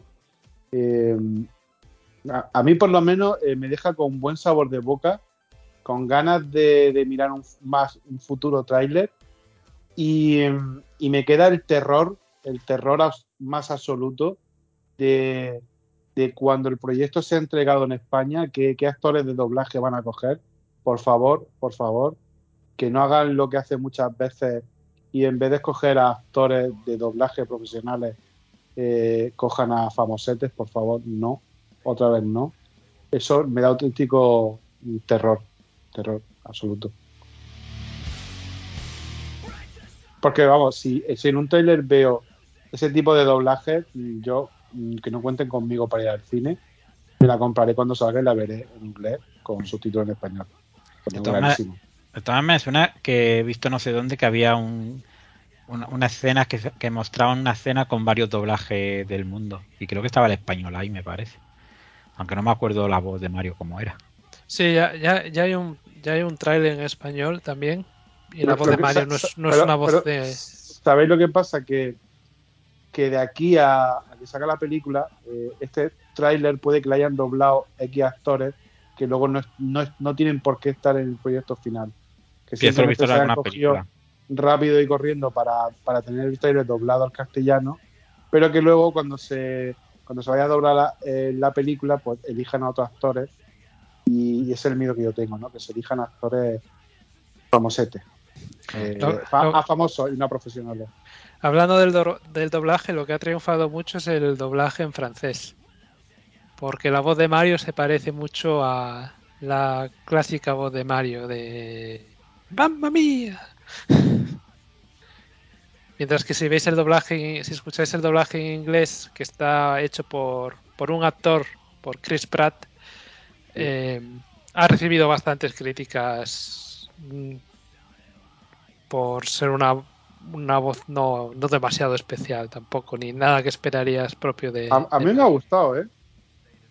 También es verdad que no se le escucha muchas frases, pero a mí me ha gustado. Sí, Evidentemente, es- es- todo el mundo que quiere que, que le hubiera gustado que hubiera sido Charles Martínez, pues no, claro. pero yo creo que Charles Martinet hubiera sido muy pesado escucharlo toda la película Sí, con, eh, con- eh, con esa eh, voz.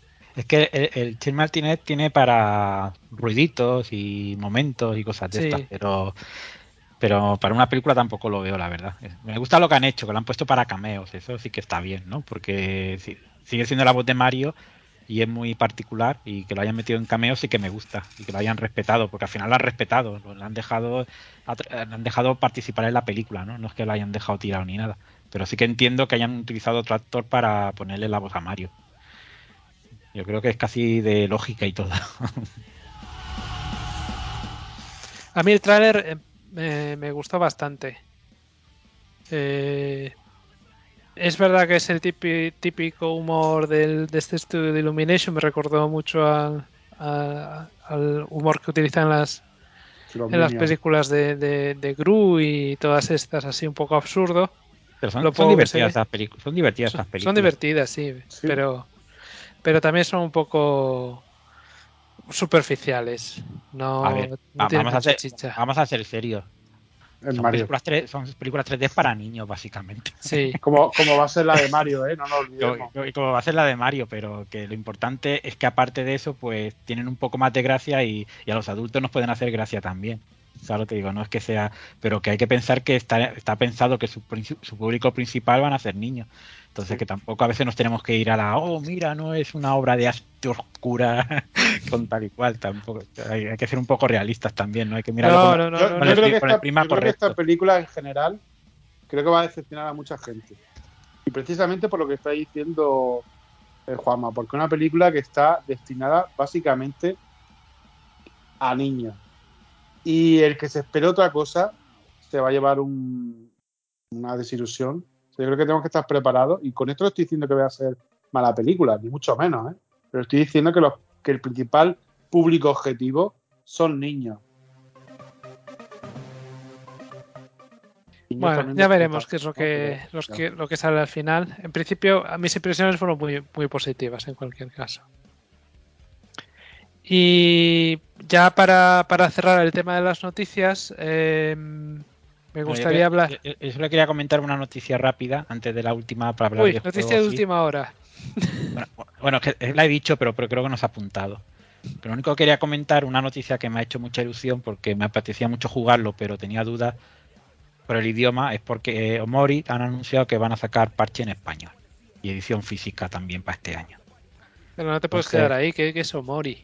Omori es un RPG que recuerda un poco, digamos, a juegos tipo Undertale, por ejemplo, por decir alguno, pero bueno, tiene una, tiene una estética que es como si fuera como una libreta en blanco y negro con algún toque de color, es un RPG, ¿no? Con mucho humor, pero aparte también trata temas como la depresión y cosas de estas a la vez, ¿no? Y entonces que este, este ya lo comentamos cuando lo anunciaron en un direct, que creo que también a Albedo le llamó mucho la atención. ¿No? Y que una de las cosas que nos tiraban para atrás era eso, que venía solo en, en inglés. Pues ya no Pues lo recuerdo, la verdad. Omori era Pero ese que, se- que salía como... tantos juegos la Nintendo Direct. Sí, pues era el juego este que era como una- un RPG indie, que era como en blanco y negro casi todo, que era como dibujado a mano, ¿no? Como con líneas y todo esto, que es muy original. Si ves un trailer Luego, seguramente te- luego- te, luego me, luego me pasa un link. Venga, luego te lo pues- paso. Estoy escuchando un sonido y creo que son más noticias de última hora también breves. Caray, Nueva caray. noticia. Está el, está el teletipo.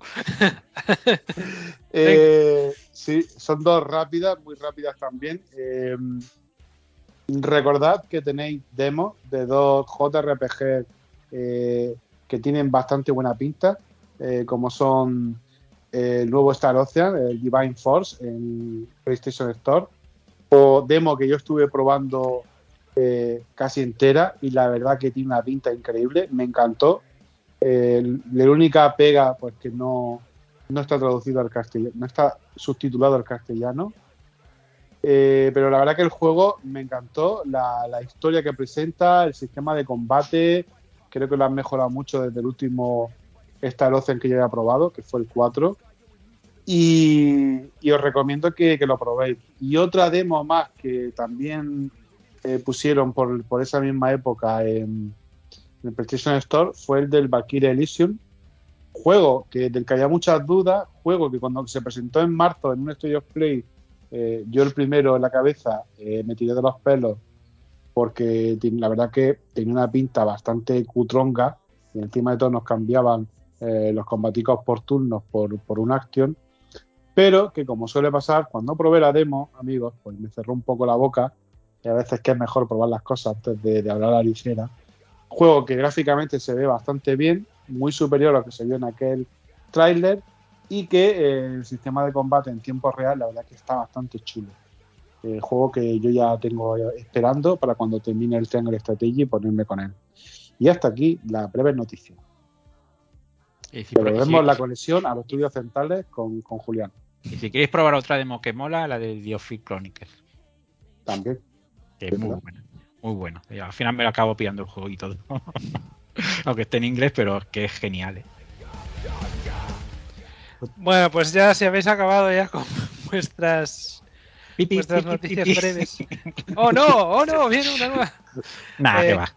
Quería hablar de, de muy brevemente de, de la- del cierre de Google Stadia, que se- Google Stadia es, un- es una, era en principio una plataforma de, para jugar en la, en la nube, montada por, por, por Google y, y que desde que se anunció en su principio fue un poco crónica de una muerte anunciada, ya que Está- casi- Estaba pensando precisamente en esa frase, Julián.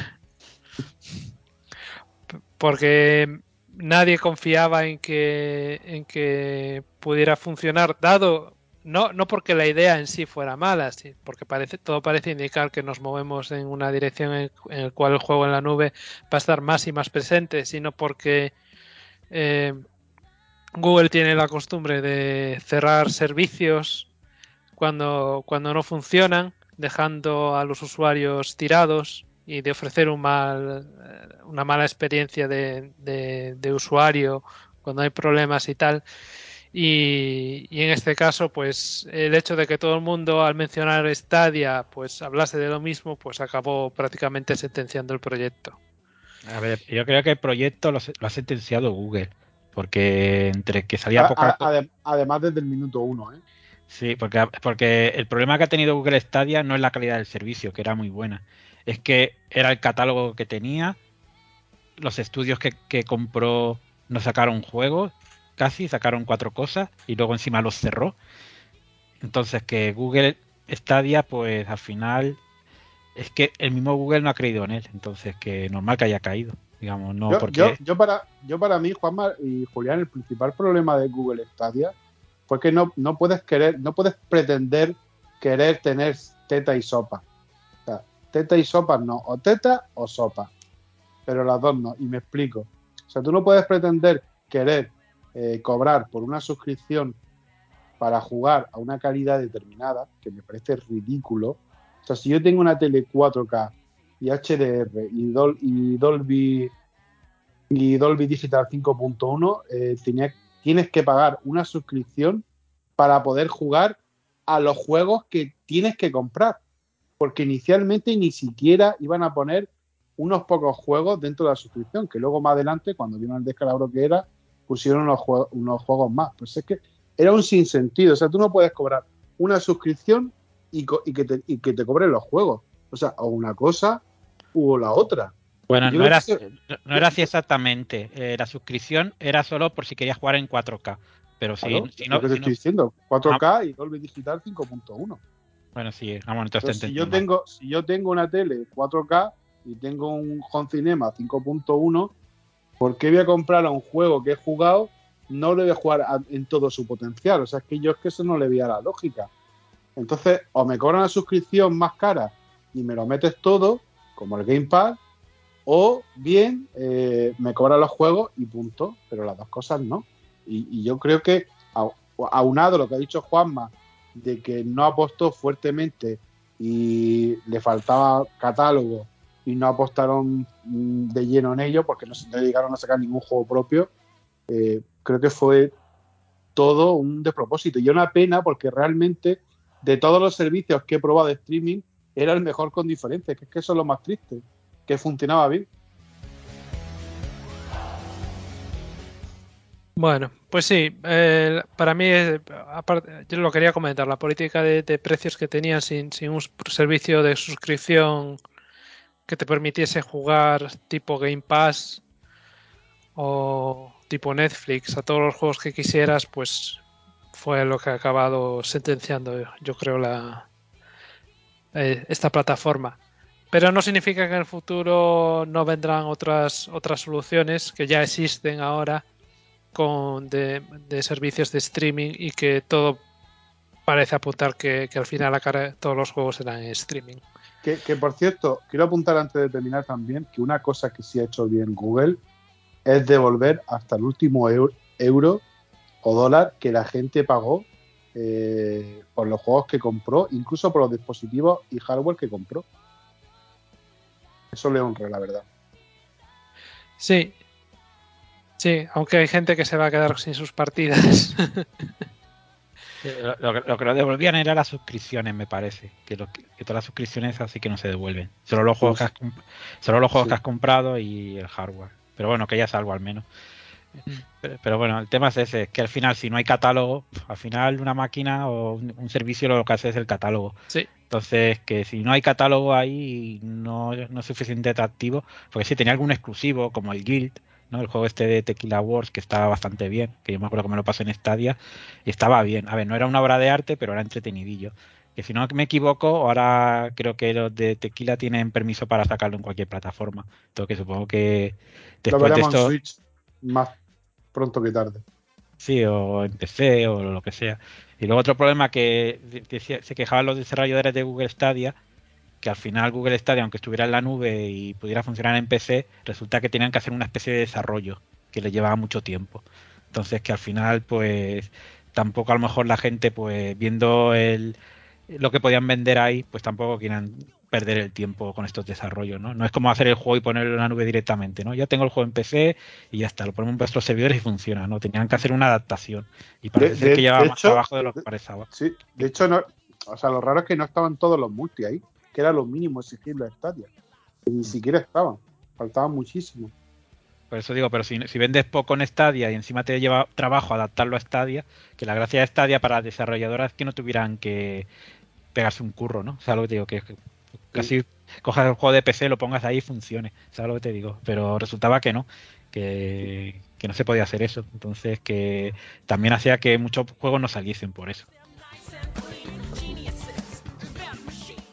Bueno, pues ahí queda. Pues una es eh, un poco triste, pero no, no sorprende a nadie. no, no, ha, no, ha, sorprendido.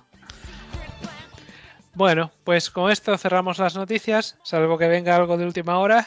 Pi, pi, pi, pi, pi. Oh, oh. ¿Cuál es la gauna? bueno, pues cerramos aquí las noticias, hacemos una pequeñita pausa de nada y ya pasamos a hablar de los jueguicos. Hasta ahora.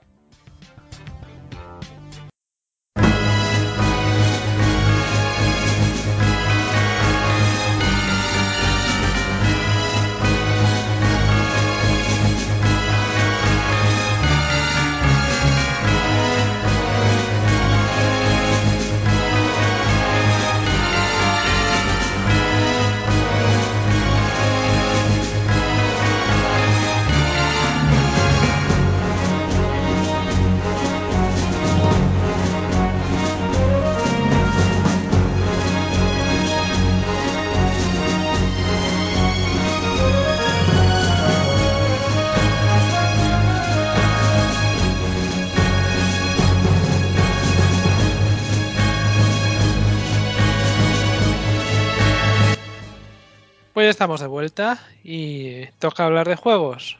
Vamos a empezar con Albedo, que nos quería hablar de Radiant Silvergun. Pues sí, ese era el juego que decía el juego de rabiosa actualidad, pero noventero. Eh, Radiant Silvergun, juego que originalmente salió para la Sega Saturn, eh, aquella consolita de Sega que no tuvo mucha suerte por, por allá por los 90. Consola, que, perdona, eh que más tarde saldría en los 2010 o así, o 12, no me acuerdo. La época de One saldría en, en o 360, no me acuerdo. Bueno, para, para Xbox salió en, en el arcade de Xbox y que recientemente, eh, en el último Nintendo Direct, eh, fue anunciado para Nintendo Switch. Eh, la verdad que a mí me extraña bastante lo que ha tardado en salir de, de, de Xbox para llegar a otras consolas. Eh, juego pues que me está jugando este último mes, que lo he estado jugando a tope. Eh, como sabéis, bueno, los que no sepáis, el juego Radiant Silvergun es un juego que nosotros los pollas viejas llamaríamos de marcianico o un shooter up, ¿no? De disparos, de naves de disparos. Y que la pe peculiaridad que tiene este juego de, de Tresor, de los grandes de Tresor, al igual que en Icaruga eh, jugábamos con la dualidad de los dos colores, ¿no? El color negro y el color blanco. Recordad que si disparábamos, eh, si nuestra nave era blanca, podíamos coger, recoger las balas blancas, ¿no? Pues aquí en este juego que era justamente el anterior a, a Icaruga, pues también tenía su, su intríngulis, ¿no? No era solamente disparar y esquivar, sino que en Radiant Silvergun lo, lo importante era saber a dónde teníamos que disparar, por dónde nos venían los enemigos en la fase. Y es que prácticamente podíamos cubrir los 360 grados eh, de nuestra nave con diferentes disparos. Y es que desde el minuto uno tenemos todos los posibles armas de, de nuestra nave a nuestra disposición desde los típicos misiles que van hacia adelante o rayos, hasta unos rayos cruzados azules que se van extendiendo y que atraviesan incluso paredes.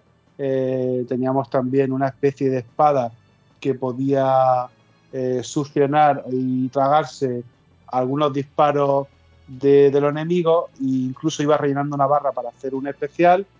Y teníamos una serie de, como digo, de armas que, iban disparándose eh, a diferentes lados de la nave. ¿Por qué? Pues porque durante la fase eh, pues podíamos, teníamos que ir utilizando todos esos disparos, aprendiendo cómo, cuándo utilizarlos, contra qué enemigos, porque también una arma u otra le hacían más daño a, a esos enemigos, a dichos enemigos.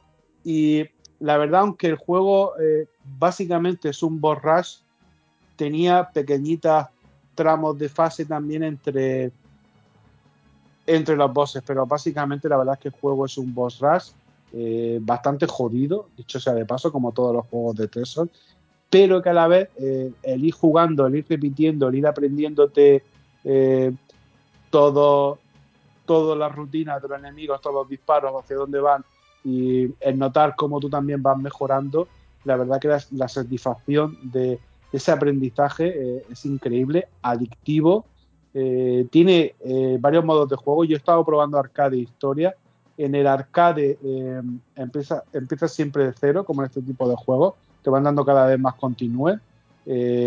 tiene más vida y más continúe que en el modo historia, pero lo que mola del modo historia y que lo hace para mí más disfrutable que el modo arcade, aunque tenga más vida, es que en este modo historia, aparte de tener el modo historia, eh, como si fuera un anime, pues tiene sus vídeos, la verdad que bastante bien hechos, de una calidad, pues como a ver, a los 90, era todo era maravilloso, la verdad. Y te contaba una historia, la verdad que bastante chula. Y aparte también tiene la peculiaridad de que esta arma, contra más la utilizaba, le va subiendo de nivel. Y aquí estaba el kit para ir eh, también avanzando más fácilmente eh, en este modo, en la historia. Y es que podía grabar partidas y no es que te dejara en la fase 2, no, simplemente lo que te guardaba eran los niveles que tú habías conseguido avanzar. Y así cuando empezaba otra vez del principio te respetaba esos niveles.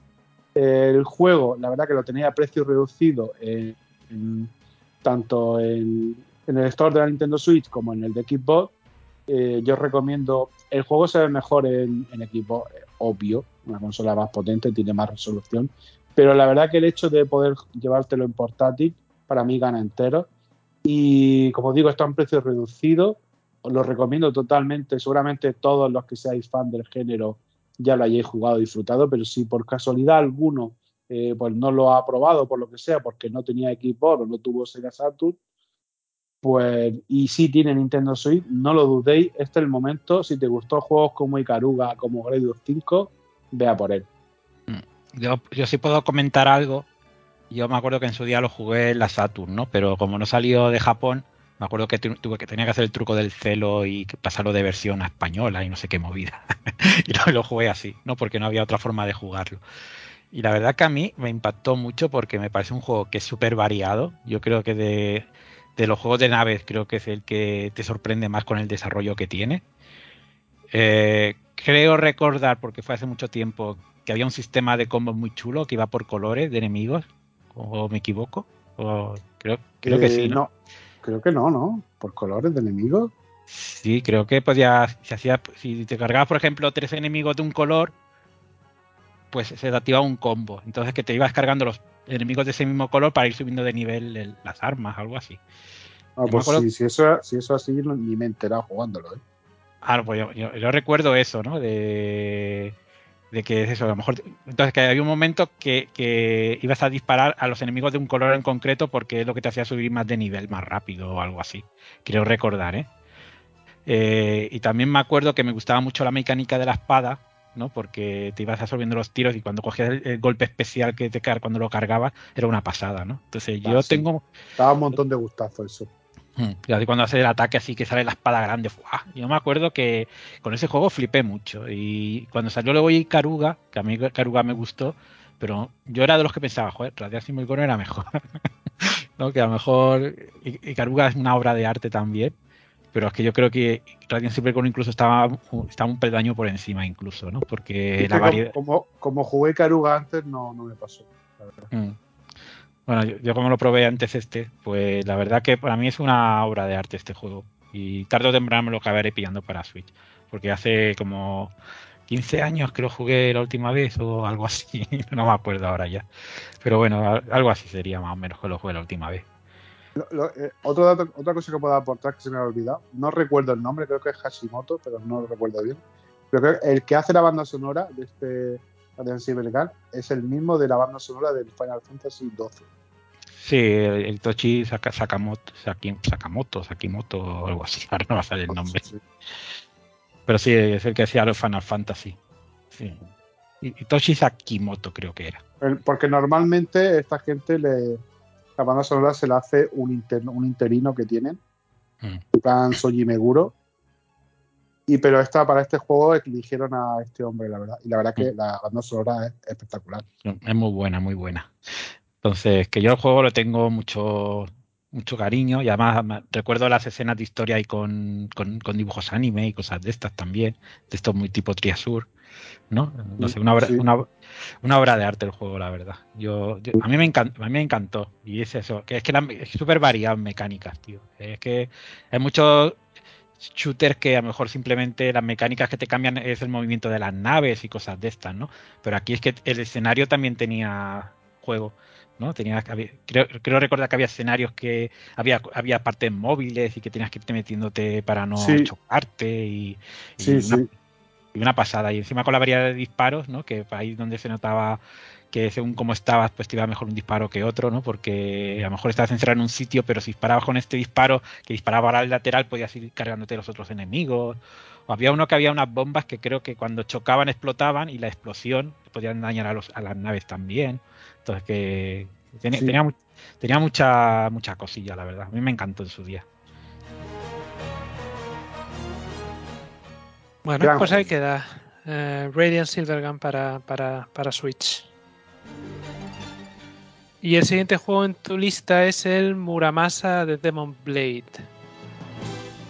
Pues sí, eh, otro juego que jugué este verano, justamente después de terminar Xenoblade Chronicles 3. Eh, es un juego que siempre, aunque lo pillé de salida, incluso tengo la versión de, de PS Vita también de salida, el Muramasa Rebirth, que viene con DLC, pero esa versión desgraciadamente no está en castellano. Pero siempre me tiene la espinita de, de- no jugarlo, de juego que recuerdo eh, pillarlo de salida, probarlo y me encantó, pero de esto que había, a lo mejor estaba jugando otro juego o estaba otro juego por salir que me llamaba más y, y no lo jugué. Y este verano eh, decidí montar mi Wii y jugarlo. Digo, me, me voy a quitar la espina. Y Muramasa de Demon Blade, eh, juego de, los grandes de, Vanilla Wave, eh, la gente pues, que ha hecho juegos como Odin Sphere, como Dragon Crown, el más reciente increíble 13 Sentinel.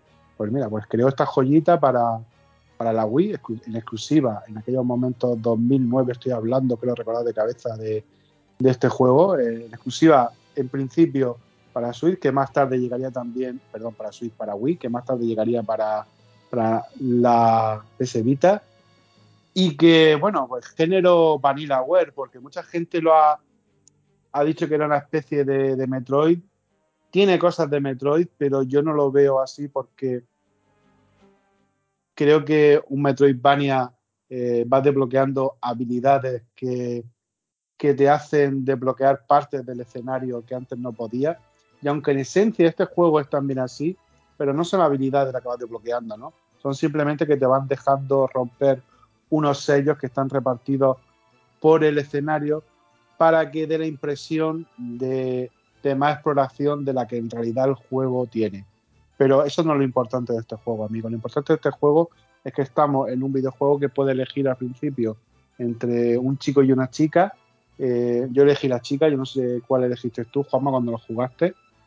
Yo, es que para pasarte el juego de verdad, tienes que pasarte los tres finales con los dos personajes. Entonces, que yo me hice los seis finales del juego. Los seis finales, madre mía.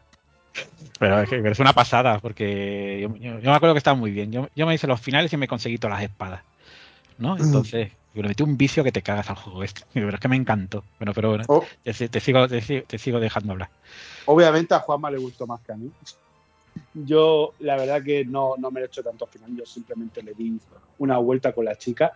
Eh, supongo que la historia cambiará un poquito, ¿no? De la perspectiva. No creo que mucho, pero algún, al menos la perspectiva del chico la chica. Eh, al menos la chica, la historia es, ¿no? Que, que al poco de empezar el juego, eh, cuando nos pasamos un poco la parte que nos sirve de tutorial, en ese bosque eh, nocturno, ¿no? donde vamos saltando sobre los árboles y dando nuestras primeras espadazos ¿no? o catanazos por, ese, por esta maravilla de juego, que la verdad que verlo en movimiento, el diseño artístico y las animaciones es increíble, es una gozada aún a día de hoy y en una tele OLED, o sea, un juego que estaba hablando que era ni siquiera era HD ready, pues hoy en día aún luce espectacularmente bien.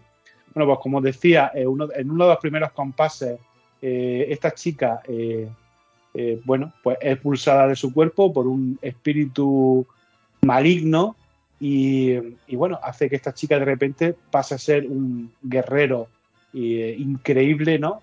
Y en el que va, va a ir siguiendo, ¿no? Una, una historieta, a ir buscando una espada, ¿no?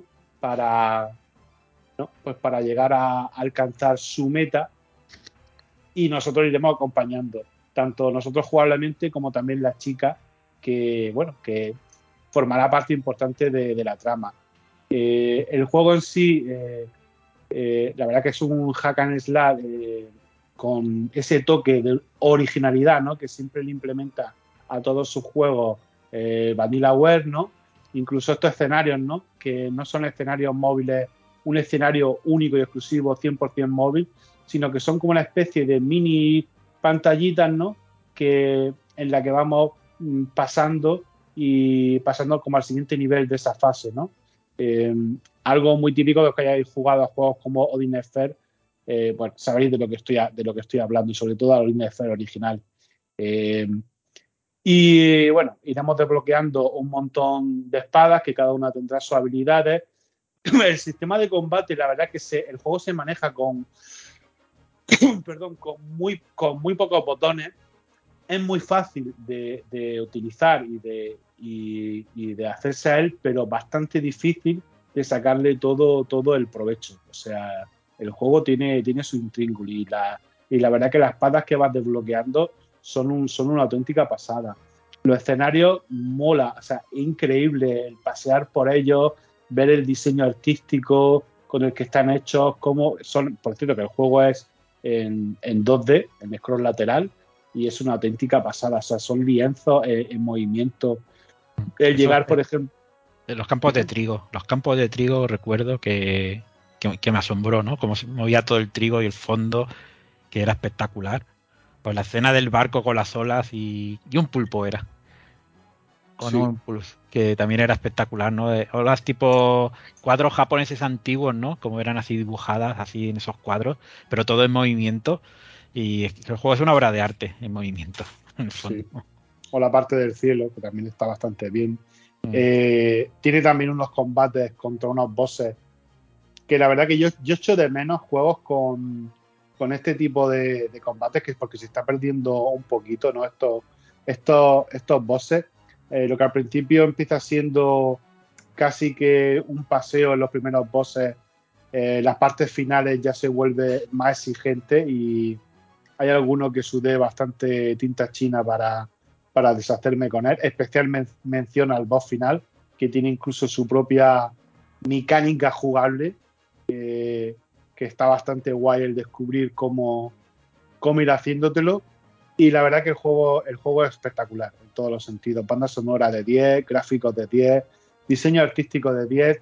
Eh, como decía, era la época de- del Wiimote, ¿no? Pero si estés pensando que los espadazos se daban aporreando el Wiimote para, para todos los lados como un loco, no. Como digo, se juega con dos botones, se juega de forma tradicional con dos botones, muy bien, muy bien adaptado todo, eh, fácil de controlar, o sea, fácil de, de usar y de luchar, pero difícil de, de controlar de verdad. Es un juego que si no lo habéis jugado y queréis echarle un vistazo, echárselo porque yo creo que a más de uno eh, le va a sorprender. Mm. Y como decía, lo tenéis tanto en Wii, que ahí está en castellano, como en PS, PS Vita, que lo- con DLC incluido, pero que ahí lamentablemente está, está en inglés el juego. Yo, yo comentar quizá que a mí, por ejemplo, el- lo que fue el remake del Odin Sphere, yo creo que se basaron mucho en Muramasa, la verdad. no sé si lo has jugado el remake. Todavía no, pero Pues- lo, tengo, lo, lo tengo ahí, lo tengo Pues- ahí. Pues, pues pues la- toda la parte nueva, como lo han cambiado la ju- jugabilidad y como han hecho los mapas, ¿no? que los han adaptado todo de nuevo, que ya no son de estos circulares, eh, es de Muramasa.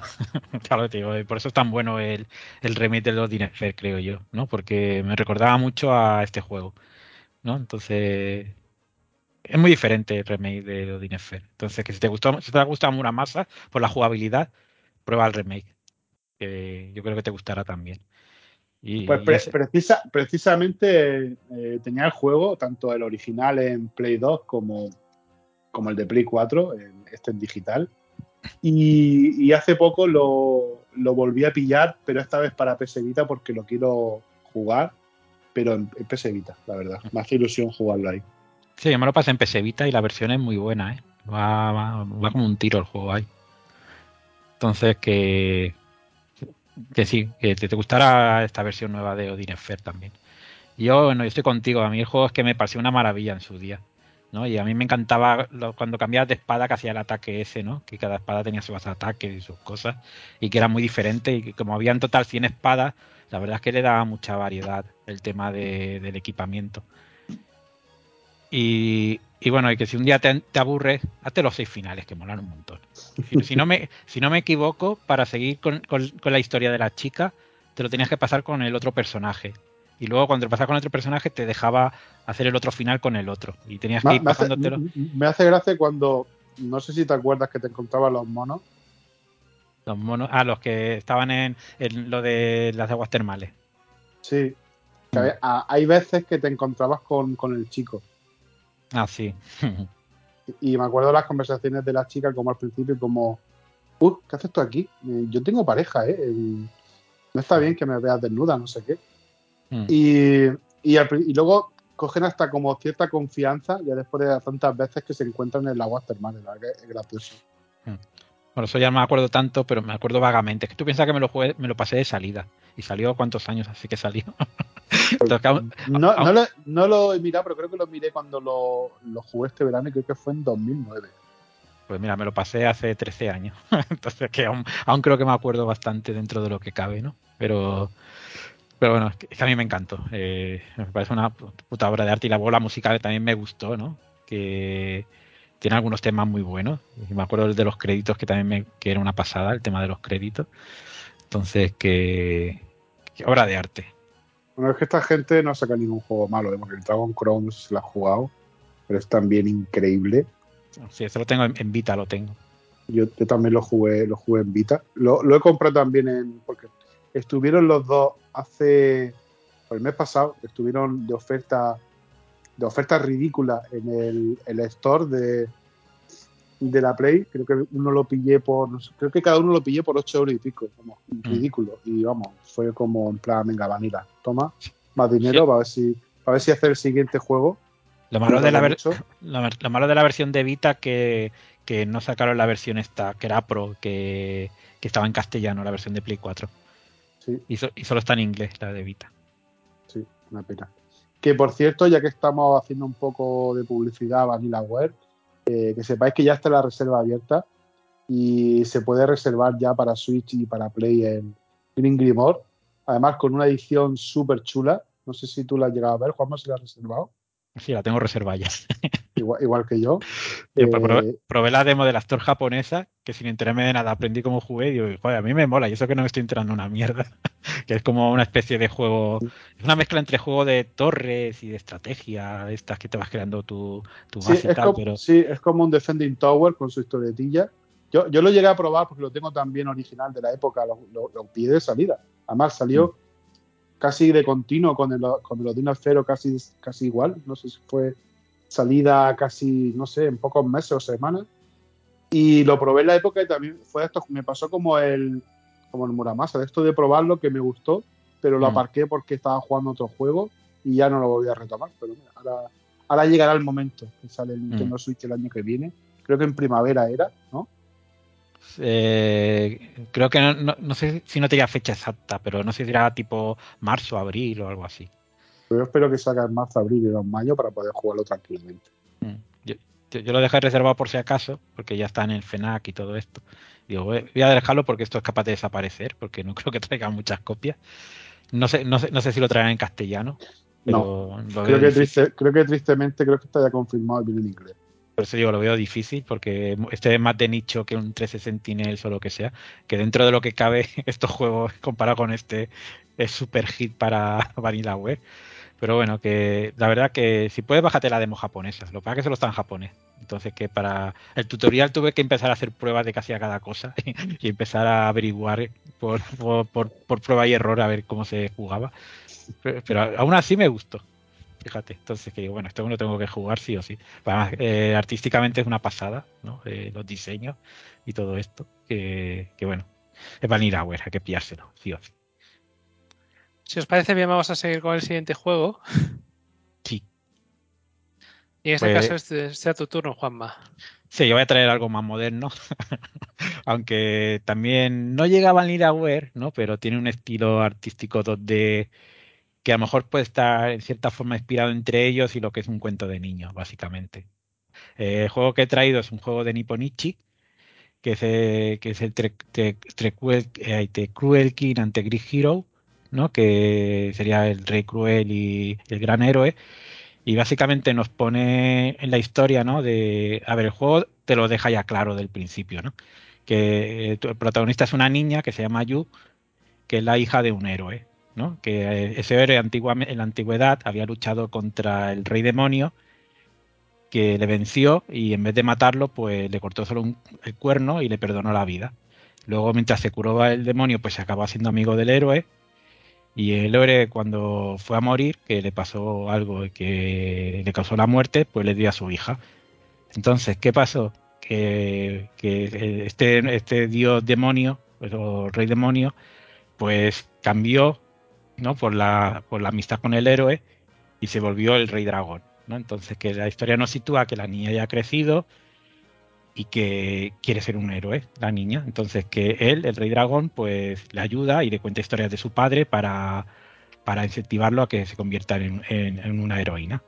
¿Vale? Entonces, que es una historia que está basado como si fuera un cuento infantil, ¿no? Toda la estética, el dibujo, es todo de hecho a mano, dibujado, precioso, con mucho mono- monocromático, quizá, ¿no? Como esos cuentos que a veces había de pequeño que tiraba mucho de marrón y tal, pero muy bonito. Y, es un juego que es un RPG. eh, un RPG que es bastante simple, sin- sinceramente, ¿no? no ahí no tiene una complejidad enorme. Eh, me recuerda un poco en el Paper Mario porque siempre te vas encontrando un compañero que te va ayudando, ¿no? En este tema. Y bueno, el mundo nos sitúa que es un mundo de demonios y humanos que viven por separado, ¿no? Entonces, que tú eres la única humana que vive en ese reino con, el rey dragón y ahí vive sus aventuras. Entonces, es bonito ver, ¿no? Al principio, cuando la, cuando la niña quiere salir a vivir aventuras y se va, por ejemplo, a- al, pu- al pueblo de los monstruos, ¿no? A arreglarse su palo espada, que se roto, ¿no? Que es muy gracioso ahí ver cómo va con una cacerola en la cabeza y su palo espada. Entonces, que tú ves que el rey, el rey dragón, pues lo deja al vía libre para que vaya ya sola, para que empiece a vivir sus aventuras y se convierta en un héroe, Pero lo que es una pasada es ver esos escenarios tipo 2D que, bueno, básicamente se parece mucho el diseño del mapa a lo que, a lo que decía Albedo del Muramasa, ¿no? Que son mapas 2D de izquierda a derecha, pero con una estructura un poco Metroid, ¿no? Y, es una pasada ver que, la niña mientras va andando, pues ves el monstruo, el, el rey dragón, que sale de fondo de los escenarios, ¿no? Entonces que cada vez que tiene algún problema, pues te ayuda, ¿no? Por ejemplo, a lo mejor estás con un combate contra un enemigo y hay un ataque que levanta el palo y resulta que le tira un rayo de fuego y golpea al enemigo. Pero la niña se cree que es ella que crea el fuego, ¿no?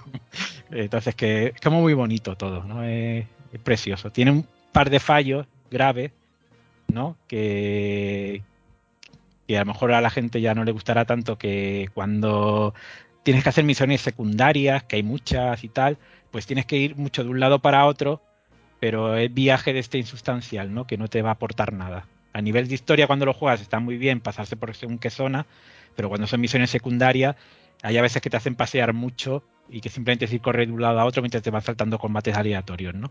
Entonces que ahí la verdad que es el, yo creo que es el gran punto flojo del juego porque como te he comentado, el combate tampoco es que sea una maravilla, ¿no? Es un RPG muy sencillito, que lo que más tiene es cuando, cuando atacas, pues hay ataques especiales que te dan unas, pues, por ejemplo, según la colocación de los enemigos, pues hay un ataque especial que va de arriba abajo, pues si están alineados, pues es mejor utilizar ese ataque, ataque que uno que a lo mejor ataca en diagonal, ¿no? Porque vas a hacer más daño a más enemigos y tales. Pero bueno, es que, es que el combate es tan simple que tampoco vale la pena comentar demasiado, ¿no?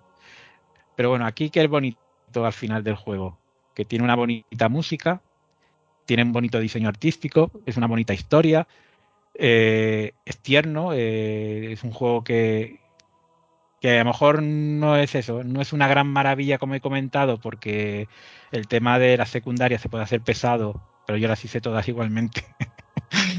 y, y, el combate no es lo más complejo del mundo, pero todo eso lo, tiene, todo eso lo, lo suplanta, bueno, lo, te hace que, prestarle menos atención por lo maravilloso que es todo lo demás. Entonces, que no se lo recomendaría a todo el mundo este juego, pero yo estoy muy contento con, él. Yo me lo pasé muy bien, 20 horas que me duró y 20 horas que me lo pasé genial. Luego aparte salió aquí con una edición física que es una pasada, porque viene con un, un peluche de Yu, que es la niñita esta, y luego lo mejor de todo que viene un libro que es como una especie de cuento, ahí con tapa dura, eh, ahí con letras ahí como chapadas de oro y con lo abres y es maravilloso por dentro. Entonces que es como una especie de artbook con ilustraciones, pero aparte luego te cuentan historia, la historia que he encontrado del padre, pues te la cuenta en cuento, en el mismo librito, ¿no? Entonces que te ves ahí el cuento que con unas ilustraciones muy bonitas y con un diseño súper cuidado. Entonces, ¿el juego es una obra de arte? No, ¿Le va a gustar todo el mundo? Tampoco. ¿Se te va, puede hacer pesado? Pues posiblemente. ¿Que me ha encantado? Pues sí, también. Entonces, que es difícil de. De hecho, es difícil de aconsejar, pero a mí me ha molado. ¿Qué quieres que os diga? Ya está. Muy bien, pues ahí queda tu, tu recomendación de Cruel King and the Great Hero.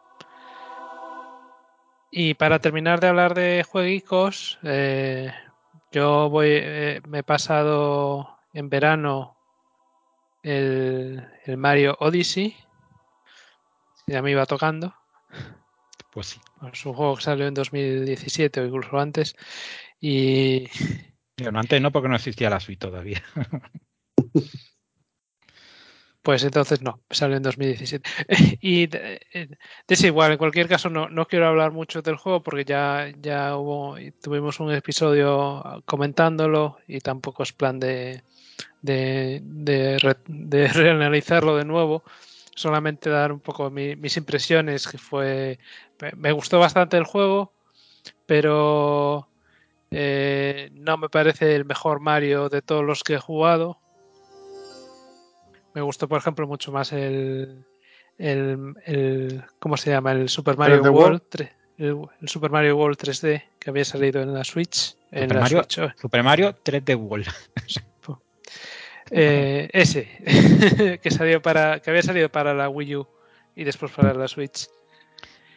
Y es el, quizás eh, me gustaron mucho los, los, poderes de la gorra y todo lo que se puede hacer con la gorra y el, el poder poseer enemigos, pero cuando llevaba ya como tres o cuatro mundos ya veía que era siempre como la, la misma mecánica, que era llegas a un mundo y, y- tienes que conseguir unas cuantas lunas, vencer a un jefe, aprender cómo funciona un- uno de los enemigos que puedes que puedes que puedes poseer y, y luego tiras para el siguiente mundo. Y, y el juego cuando se me hacía más entretenido era cuando de vez en cuando se salía de esa, de esa, de esa rutina. Y me parece que no todos los mundos que tiene son igual de interesantes. Hay algunos que están muy bien. Por ejemplo, el de Super, el de, ¿cómo se llama? La New Donkey City, me parece que se llama. Es ese. Y hay otros mundos que son un poco, un poco aburridos. En general, en general bien. Eh, no se podía esperar menos de, de Mario, pero, pero no me parece el mejor. No ha sido para mí, para mí el mejor Mario en, en 3D. El mejor es el Mario Galaxy 2 y no hay discusión.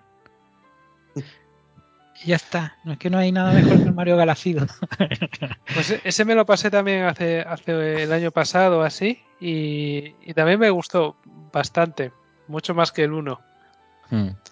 Sí, es que los dos son muy buenos, pero el 2 es que pule y, y te añade más mecánicas que, que el 1 y es más redondo. El 1 sorprende más por ser el primero, pero el 2 es que es más redondo al, al fin de cuentas. Y ya que hablamos de Mario, podríamos. ¿Vosotros habéis jugado al Bowser Fury? No, No, Que yo lo, lo jugué el año pasado y ya porque hablamos de Mario vas a comentarlo porque no hemos hablado de Bowser Fury. Y si quieres hablar unos minutillos de él, si os parece bien. dale, dale, sí. dale.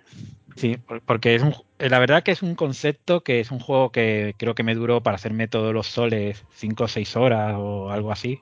No es algo que sea una bestialidad, pero es un concepto de Mario, de Mario en mundo abierto que está muy bien. La verdad que a mí me sorprendió, ¿no? De ver cómo, cómo, cómo era todo tan ágil, porque aparte de que el juego dure 5 o 6 horas, el tema es que los soles no te, no te sacan de la pantalla para conseguir otro sol ni nada es algo como muy seguido todo, ¿no? Entonces, que hacer un mundo abierto, tú vas a un sitio, coges un sol, pero te puedes ir al otro lado, conseguir otro sol, y la forma que enlazan todos los escenarios, ¿no? Con ese mundo abierto, es que lo hacen fenomenal. Y luego la mecánica del Bowser gigante y todo esto, también es que le da un toque muy especial porque utilizaba el mismo mundo abierto para cuando que te conviertes gigante, ¿no? Para para moverte por ese mundo ¿no? Eh, en el combate. Y había cosas que utilizaba los ataques de Bowser en, en algunos momentos para que te rompiese zonas para poder acceder a ellas. ¿no? Entonces que a veces simplemente tienes que utilizar a Bowser para intentar que te rompa cosas y esas cosas que te rompen pues te daba acceso a sitios que antes no podías. Y la verdad es que no, no sé, no, tenéis que jugarlo porque a mí me sorprendió un montón. Eh, eh, y, y poco más. La verdad que yo creo que lo que hicieron con ese juego, ampliado un juego completo, te puede quedar una, una brutalidad el juego, ¿eh? porque muy, muy, muy bueno el Bowser Fury. Lo que pasa es que es, una, es una experiencia de Mario de 5 o 6 horas, básicamente. pues lo tengo ahí. No descarto, no descarto jugarlo cuando termine Mm. Pese- el sí, Triangle. sí, pues si tienes un huequecillo a lo mejor de, mira, que me quiero jugar a otro juego que es más largo y a lo mejor quieres jugar a algo un poquito de jugabilidad más directa, como sabes que no es muy largo, pues vale la pena probarlo. Y tiene muchas cosas chulas con los gatetes también y todo eso. No sé, muy, sor- muy sorprendente. Y luego está el Bowsy también, que juegas con él, que también te ayuda y lo puedes mandar a hacer cosas. Eh, es que está muy bien pensado. No, Eh, no sé cómo decirlo, pero dices, joder, está como diciendo, esto es el futuro de Mario si se consigue hacer bien esto. Bueno, Oye, yo no creo que llegue a jugarlo nunca, pero bueno. Una pregunta que os quiero hacer a los dos. Eh, a colación de todos estos Marios que hemos estado hablando ahora, de, de la película, ¿sinceramente creéis que eh, lanzando una película Nintendo eh, de Mario en marzo de 2023 no le va a acompañar alguna clase de juego? Yo como juego de la película no lo veo. Pero No como un- juego de la película, pero algún pero- Mario. pero un Mario nuevo que, que ya va tocando también. Además, yo creo que lo mejor que podría hacer Nintendo aprovechar los cines para anunciar su nuevo Mario. no antes de la película, nuevo Mario, no sé qué. ¿no? Y, y si creas, igual que la de película de Sonic ha traído mucha gente, pues es buen momento. Y además que ya son cinco años del Mario Odyssey, ¿no? Entonces que algo deben tener ya cocinado, creo yo. Esto que posible es. Pues la verdad no lo había pensado, pero sí que es verdad que es muy posible, porque sí es cierto que son cinco años con la, con la broma. Como dijimos antes, el Odyssey fue desde 2017. Mm. Y, pero el hecho de que no se haya anunciado nada en este en este en este último direct también me hace sospechar que seguramente tienen algo en que están están trabajando en el siguiente Mario pero que todavía no tienen no tienen nada que puedan llegar a enseñar realmente o que vaya a salir pronto y la película la película sale en marzo del año Pero a, que lo mejor, viene. pero a- pero a lo mejor simplemente se lo están guardando. Yo creo que, que eso, lo que dice Juanma, se están guardando para el momento propicio. O sea, cuando estén a punto de estrenar la película y esté todo el mundo con, con el mono, oye, que va a salir un Mario también el mismo día, ¿eh? Aquí lo tenéis. Bueno, el mismo día, el mi- mismo día no sé, pero no el mismo día cer- cerca de las fechas o que te, te anuncien la película, esperen que tenga impacto y te anuncien al poco el juego, pues algo así sí. O a lo mejor lo que pueden hacer es anunciar, o cuando salga la película, sale el anuncio del, del juego. Y así cuando. bueno. Si lo ves en el cine en exclusiva. Solo en Exacto. cine. Solo- solo- a ver, pero, no, te extrañe que anuncio solo en cine. Joder, si ya eres fan de Mario y, y tienes dudas de ver la película, ya dices, joder, solo por ver el trailer en el cine ya voy yo para allá. Pero, pero- pero no sería mala, no sería mal marketing, ¿eh? Para, para, para alimentar la película. Habrá gente que se lo iría para ver el tráiler. Pues hiciese. Pues es posible. Y si no, pues sacarán una nueva, un nuevo recopilatorio. O mira, o, como- o voy más allá y a rizar el rizo. Como puso de moda Marvel, poner el. No un trailer en sí, pero sí una escena en postcrédito del nuevo juego de Mario. ¿Qué me? ¿Qué me decís? ¿Qué me decís? Ahí, ahí dejo Yo, te digo, va a haber, va a haber escena post créditos, eso seguro. Mm. Pero será para la siguiente película. La, la escena post créditos será Mario dando el relevo a, a Link o a, o a Samus. Que una película en 3D de, de Metroid debería estar de puta madre también, ¿eh? Quizá lo que mejor le sentaría al cine, ¿no? Una película de Metroid, ¿no? Ahí un poco con la estética como Alien. hicieron... eh, como- no, como la estética que pusieron en el, en el ODRM, como hacían los vídeos, que estaban súper currados. ¿No? Una, una, una película de una película de animación con esa estética, como la del ODRM, con eh, Buah, estaría, estaría guay. Por- que por cierto, vaya, vaya juegazo. Infravalorado totalmente. Sí, no, no, a mí- a mí- yo me lo pasé bien con ese juego. Me encantó. Pero- Vale que a lo mejor podía tener a lo mejor una escena que te, que te pudiera parecer un poco cuestionable porque no veías a Samus de esa forma, pero lo que es el juego en sí era divertido, no me jodas. Yo me lo pasé bien con él. Encima tenía ahí... A ver, no, no era, no era tan redondo como un Dread, pero tampoco estaba mal. Bueno, ya estamos, ya estamos. Da nuestra despedida nueva. Esta es nues- nuestra nueva despedida. Empezar a hablar de cualquier cosa. ¿Queréis comentar algo más antes de decir adiós? Oh, oh, oh. Noticia, noticia. Conectamos con Albedo. No era broma. Ya, ya Ah. podemos, ir, podemos ir cerrando la persiana. Bueno, pues con esto despedimos el programa por hoy. Esperemos que os haya gustado y si es así, os emplazamos a escucharnos en el siguiente episodio de Irule Project. Cuidaos mucho y hasta la próxima. Chao. Adiós. Chao, un saludo a todos.